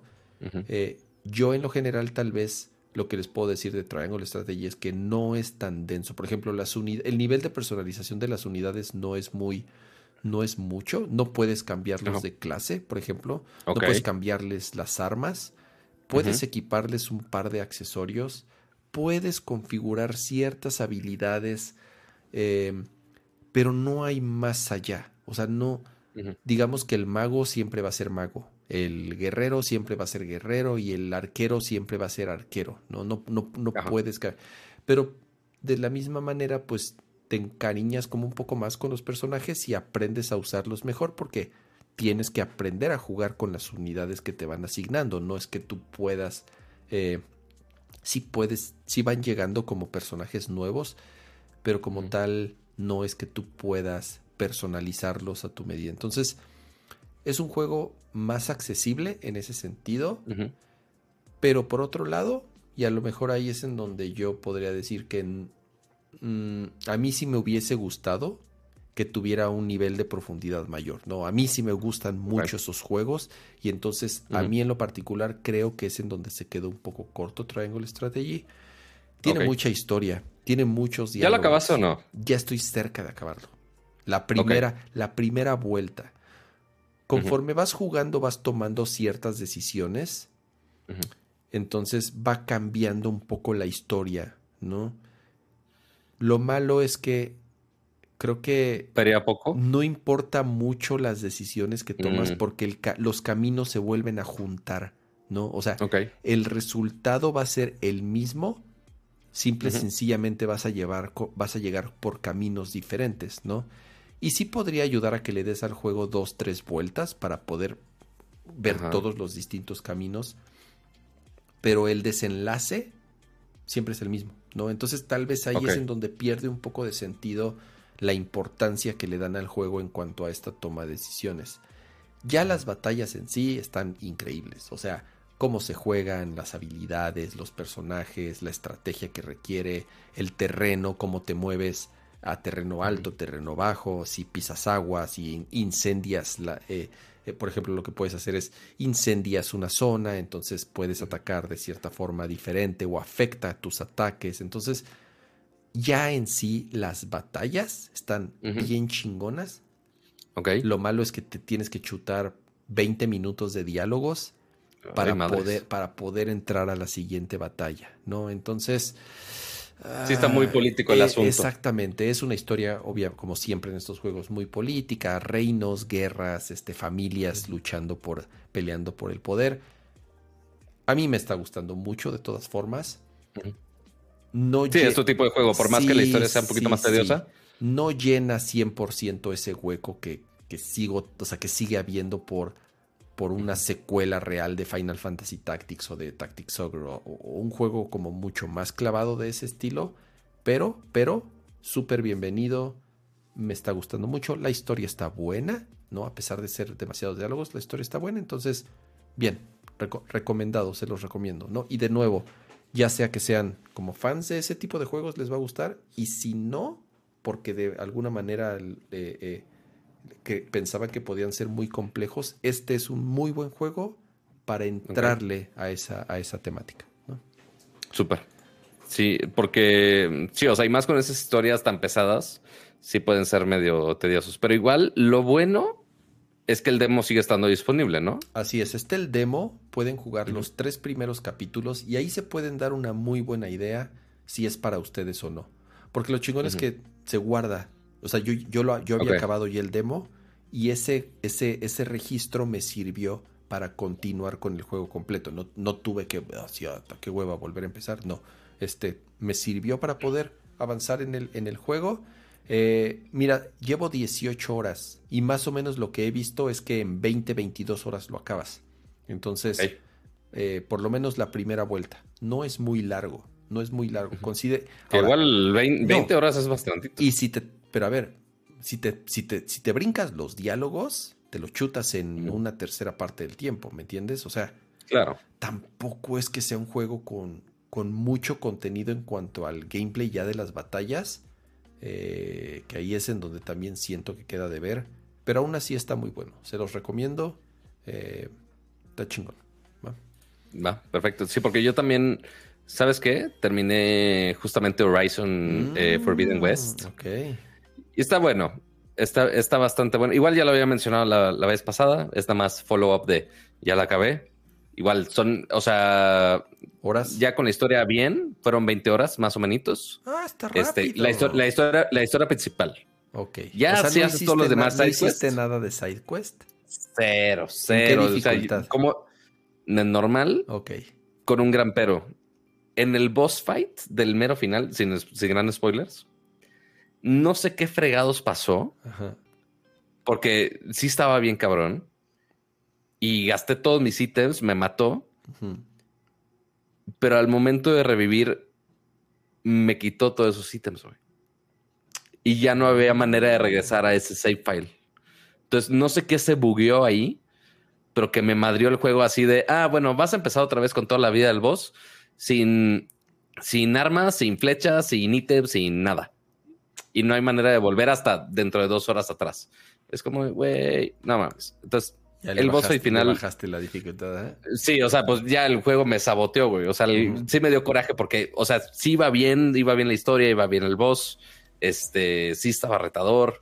Este, pero sí, el juego me puso la pata, este, no de la buena manera. Mm. Este, y pues ya lo bajé a modo historia y dije, güey, ya después regreso a ese file y juego otra vez ese boss, pero sí, ya con tal de terminarlo en el stream, ya de que ya lo liquidé. Y sabes qué otra cosa, este, se lo está olvidando, Cama? ¿Qué, qué, qué, qué? El DLC de Mario Kart 8 ya está disponible. Ya. Sí, sí, las, Desde primeras, ahorita? las primeras pistas las liberaron ayer, si no me equivoco. ¿Y ya está la gente jugando las nuevas pistas o no? O sea, porque pusieron, pusieron hora, este, que creo que fue hoy en la tarde. Este, pero si ya tienen este a ver, Mario Kart 8 Deluxe, lo estoy checando en el Twitch. Salió ayer, seguramente mucho. No, salía hoy. ah, bueno, es que ya es viernes, acaba de cambiar a ser viernes. Este, pero sí, el día de ayer jueves, este, en la tarde noche, ya depende de qué zona horaria estén, ya están disponibles los primeros dos sets de, de las pistas nuevas. Pueden obviamente comprarlo por sus 24 dolaritos o si ya tienen el expansion pass, pues ya van incluidos. Entonces, si quieren desempolvar su copia de Mario Kart, lo pueden hacer. Seguramente eso voy a hacer mañana. Este, y a ver a quién invito para socializar un poco, para sentirme como que soy persona social. este, pero sí, ahí, están. Tenemos que ver los, las primeras ocho pistas, a ver qué tal. 593 pesos, madre mía. Qué bueno que mi amiguito, que el que me metió a su plan familiar de, del Switch. claro, ya lo, tienes ahí. Mm, Ajá, entonces ahorita voy a. Se me había olvidado, entonces al rato lo voy a poner a descargar. Ya después les enseñamos a ver qué tal está. A ver si qué tal están los DLCs de Mario Kart 8, a ver hasta cuánto aguanta ese fregado juego. Em, dos años, ya dijeron. Dos años todavía más de actualizaciones. O un año, no sé cuál. No sé, un chingo. Em, vamos a hacer rápido las recomendaciones. Yo sí tengo algo que recomendarles. Pato, ¿tú tienes recomendaciones? Pues recomendaciones, pues bueno, a Tunic ya lo, ya lo recomendé. Si tienen Game Pass, ahí está. De Mario 8, pues ya les dije eso. Este. Ya fuera de ahí, no, no se me ha pegado nada extra. Por ahora. De eh, series, no han salido las series nuevas, va a salir Moon Knight próximamente, va a salir Halo próximamente, pero ya cuando salgan se las recomiendo. Yo les voy a recomendar eh, una serie muy buena. Lo mal, a ver, lo malo es que está en Hulu. Entonces, o usan una VPN o se ponen el parche, ¿ok? Este, el, parche y el perico. Entonces, eh, son las dos. Y no, las tachas, no las tachas, solo el perico. Así es. Em, la serie se llama Only Murders in the Building, ¿ok? Ok. Eh, los protagonistas son em, Steve Martin, Martin Short y Selena Gómez. Son tres vecinos que viven en un condominio muy, muy mamón en Nueva York. Ajá. Este, ahí pegadito casi a, Central Park. Y se conocen, como que antes no se hablaban, ¿no? Y resulta que se, se, conocen y generan empatía por dos cosas en particular. Ah, mira, está en Star Plus. Ah, perfecto, está en Star Plus. Ah, súper. Mira, buenísimo, está en Star Plus. Eh, y de Dropout también. Entonces, entonces, este, resulta que hay un asesinato en el edificio, ¿no? Y entonces, pues, eh, suena la alarma, bueno, suena la alarma por otra cosa, salen y ahí es cuando descubren el, cuerpo. Y, la policía declara que, pues, es, es un suicidio, ¿no? Al mismo tiempo, e, entre ellos se dan cuenta que son fans, ¿no? De un podcast, de un podcast de True Crime, ya sabes, estos, estos podcasts que narran un crimen. Y entonces a, partir de ahí es cuando, cuando empieza como, como cierta amistad, o por lo menos ven que tienen gustos en común en cuanto al podcast de True Crime. Y entonces en, en, en, en su cabeza, ¿no? Como, como fans del, del, del, del de, el crimen y de todo esto, dicen, no, esto no fue un suicidio. Debió ser un asesinato. Vamos a investigar. Y entonces se creen como, se creen como investigadores los güeyes, ¿no? Y entonces, y al mismo tiempo, conforme van haciendo las investigaciones, dicen, no pues deberíamos de tener nuestro propio podcast de True Crime en donde vayamos narrando los, los descubrimientos que vamos haciendo de, del asesinato de su vecino. ¿no? Porque ah. ellos, ellos, ellos están convencidos que fue asesinado, ¿no? Este. Está muy divertida, está muy bien producida, está muy, digo, obviamente son, o sea, el cast está muy cabrón, sobre todo cuando, conforme van avanzando los episodios, tienen, tienen, tienen, o sea, tienen eh, entran como otros actores, otros, otros, que son otros mismos o vecinos del edificio, ya sabes, y son, son, son personalidades, son actores igual como, como famosos. Entonces, el cast está muy cabrón, está bien escrito, está divertido.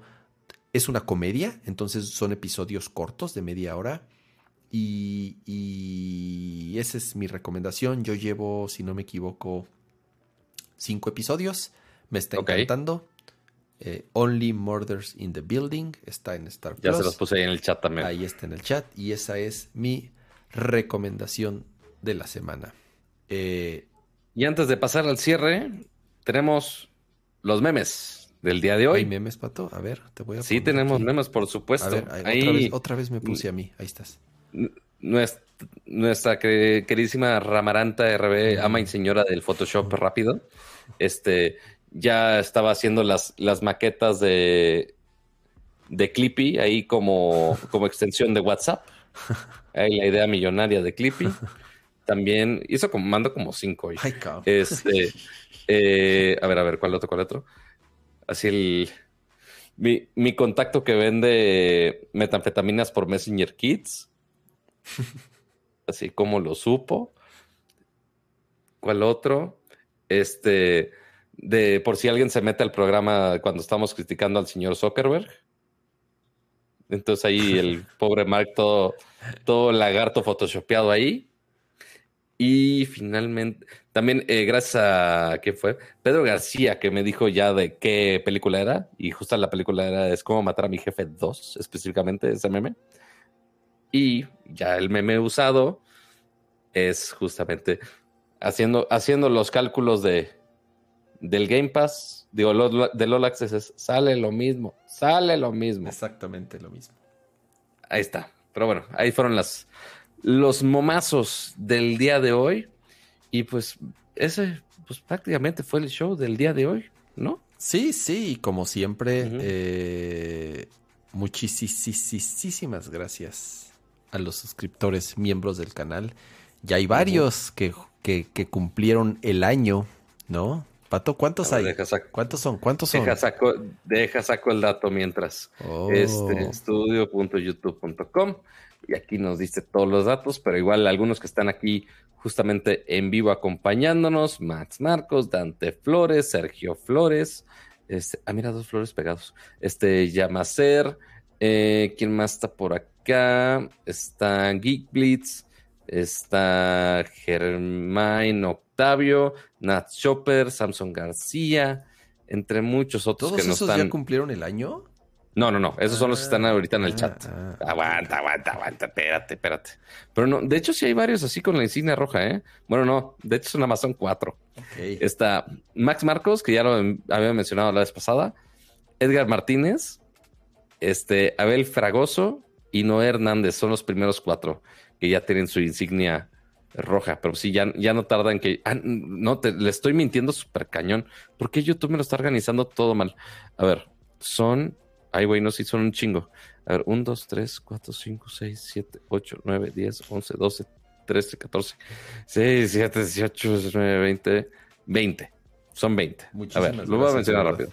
Isaac Samuel, Dante Flores, Lalo Villalobos, Adrián Octavio, Michelle Pineda, César Zamora, Pedro Joaquín, Rogelio Cuervo, Gabriel Razo, Gustavo Picasso, Paco Barra, Rafael Suárez, Pablo Muñoz, Armando García, Isaac Mungía, Nas Chopper, eh, J. Carlos, eh, Paco Zamora, Paco Zúñiga, Alan Arias, y, y ya los que mencioné. Ok, perfecto, ya, ya quedó. Pero sí, ya llevan un añito aguantándonos aquí en el show, así que muchísimas gracias por todo su apoyo de cada semana y por supuesto también a los que están en el chat en vivo. También muchísimas gracias por acompañarnos. Justamente Paco Barra ahí presumiendo ahí su, su membresía, ahí con sus abrazos calurosos. Muchas, muchas gracias a todos los que están eh, aquí en vivo, por supuesto. Este, en vivo, recuerden, todos los jueves, 9.30 de la noche. Aquí estamos con el chisme tecnológico. Si están escuchando la versión eh, grabada en Spotify, en Apple Music o aquí en YouTube, pues bueno, recuerden que pueden unirse aquí a la conversación y estar aquí interactuando con nosotros en vivo cada jueves a las 9.30 de la noche. Así que díganle a su asistente virtual favorito que les recuerden que ya tienen una cita los jueves en la noche. Y no, no una cita tan romántica. Pueden, pueden pensar que es medio romántica, pero de una manera medio extraña. Este, y ya. Pero ya, eso es todo, Cama. Eso es todo por hoy. Eso es todo, eso es todo, eso es todo, eso es todo amigos. Muchas gracias, Quack, por, por eh, estar aquí de nuevo en una edición más de Nerdcore Podcast. Gracias también a nuestro querido amigo Patrick Suquet. Abrazo hasta allá, hasta, hasta Canadá. Eh, horario complicado, dos horas adelante, entonces ya, ya era bastante tarde para él. Eh, y por supuesto, como siempre, gracias a los que nos acompañaron en esta edición en vivo de Nerdcore Podcast, un programa especial y, un día es especial, digo también por ahí, como se enteraron en, en, en, en Twitter principalmente, pues es este cumpleaños, bueno, hace unos minutos eh, de, de, Akira, entonces, sé, yo soy como ya saben, creo que no soy muy, soy muy reservado para eso, no soy como muy expresivo. Creo que soy más expresivo en Nerdcore que en mi vida real. No sé. Ok. Sí, no sé. Eh, Está bien, se vale. para, eso es este espacio. Eh, este. Una felicitación a mi querido amigo allá en donde esté. Y nada. Gracias por acompañarnos. ¿Qué, mejor manera de festejarlo que con Nerdcore. Se extraña, lo extraño. Adiós. Descansen.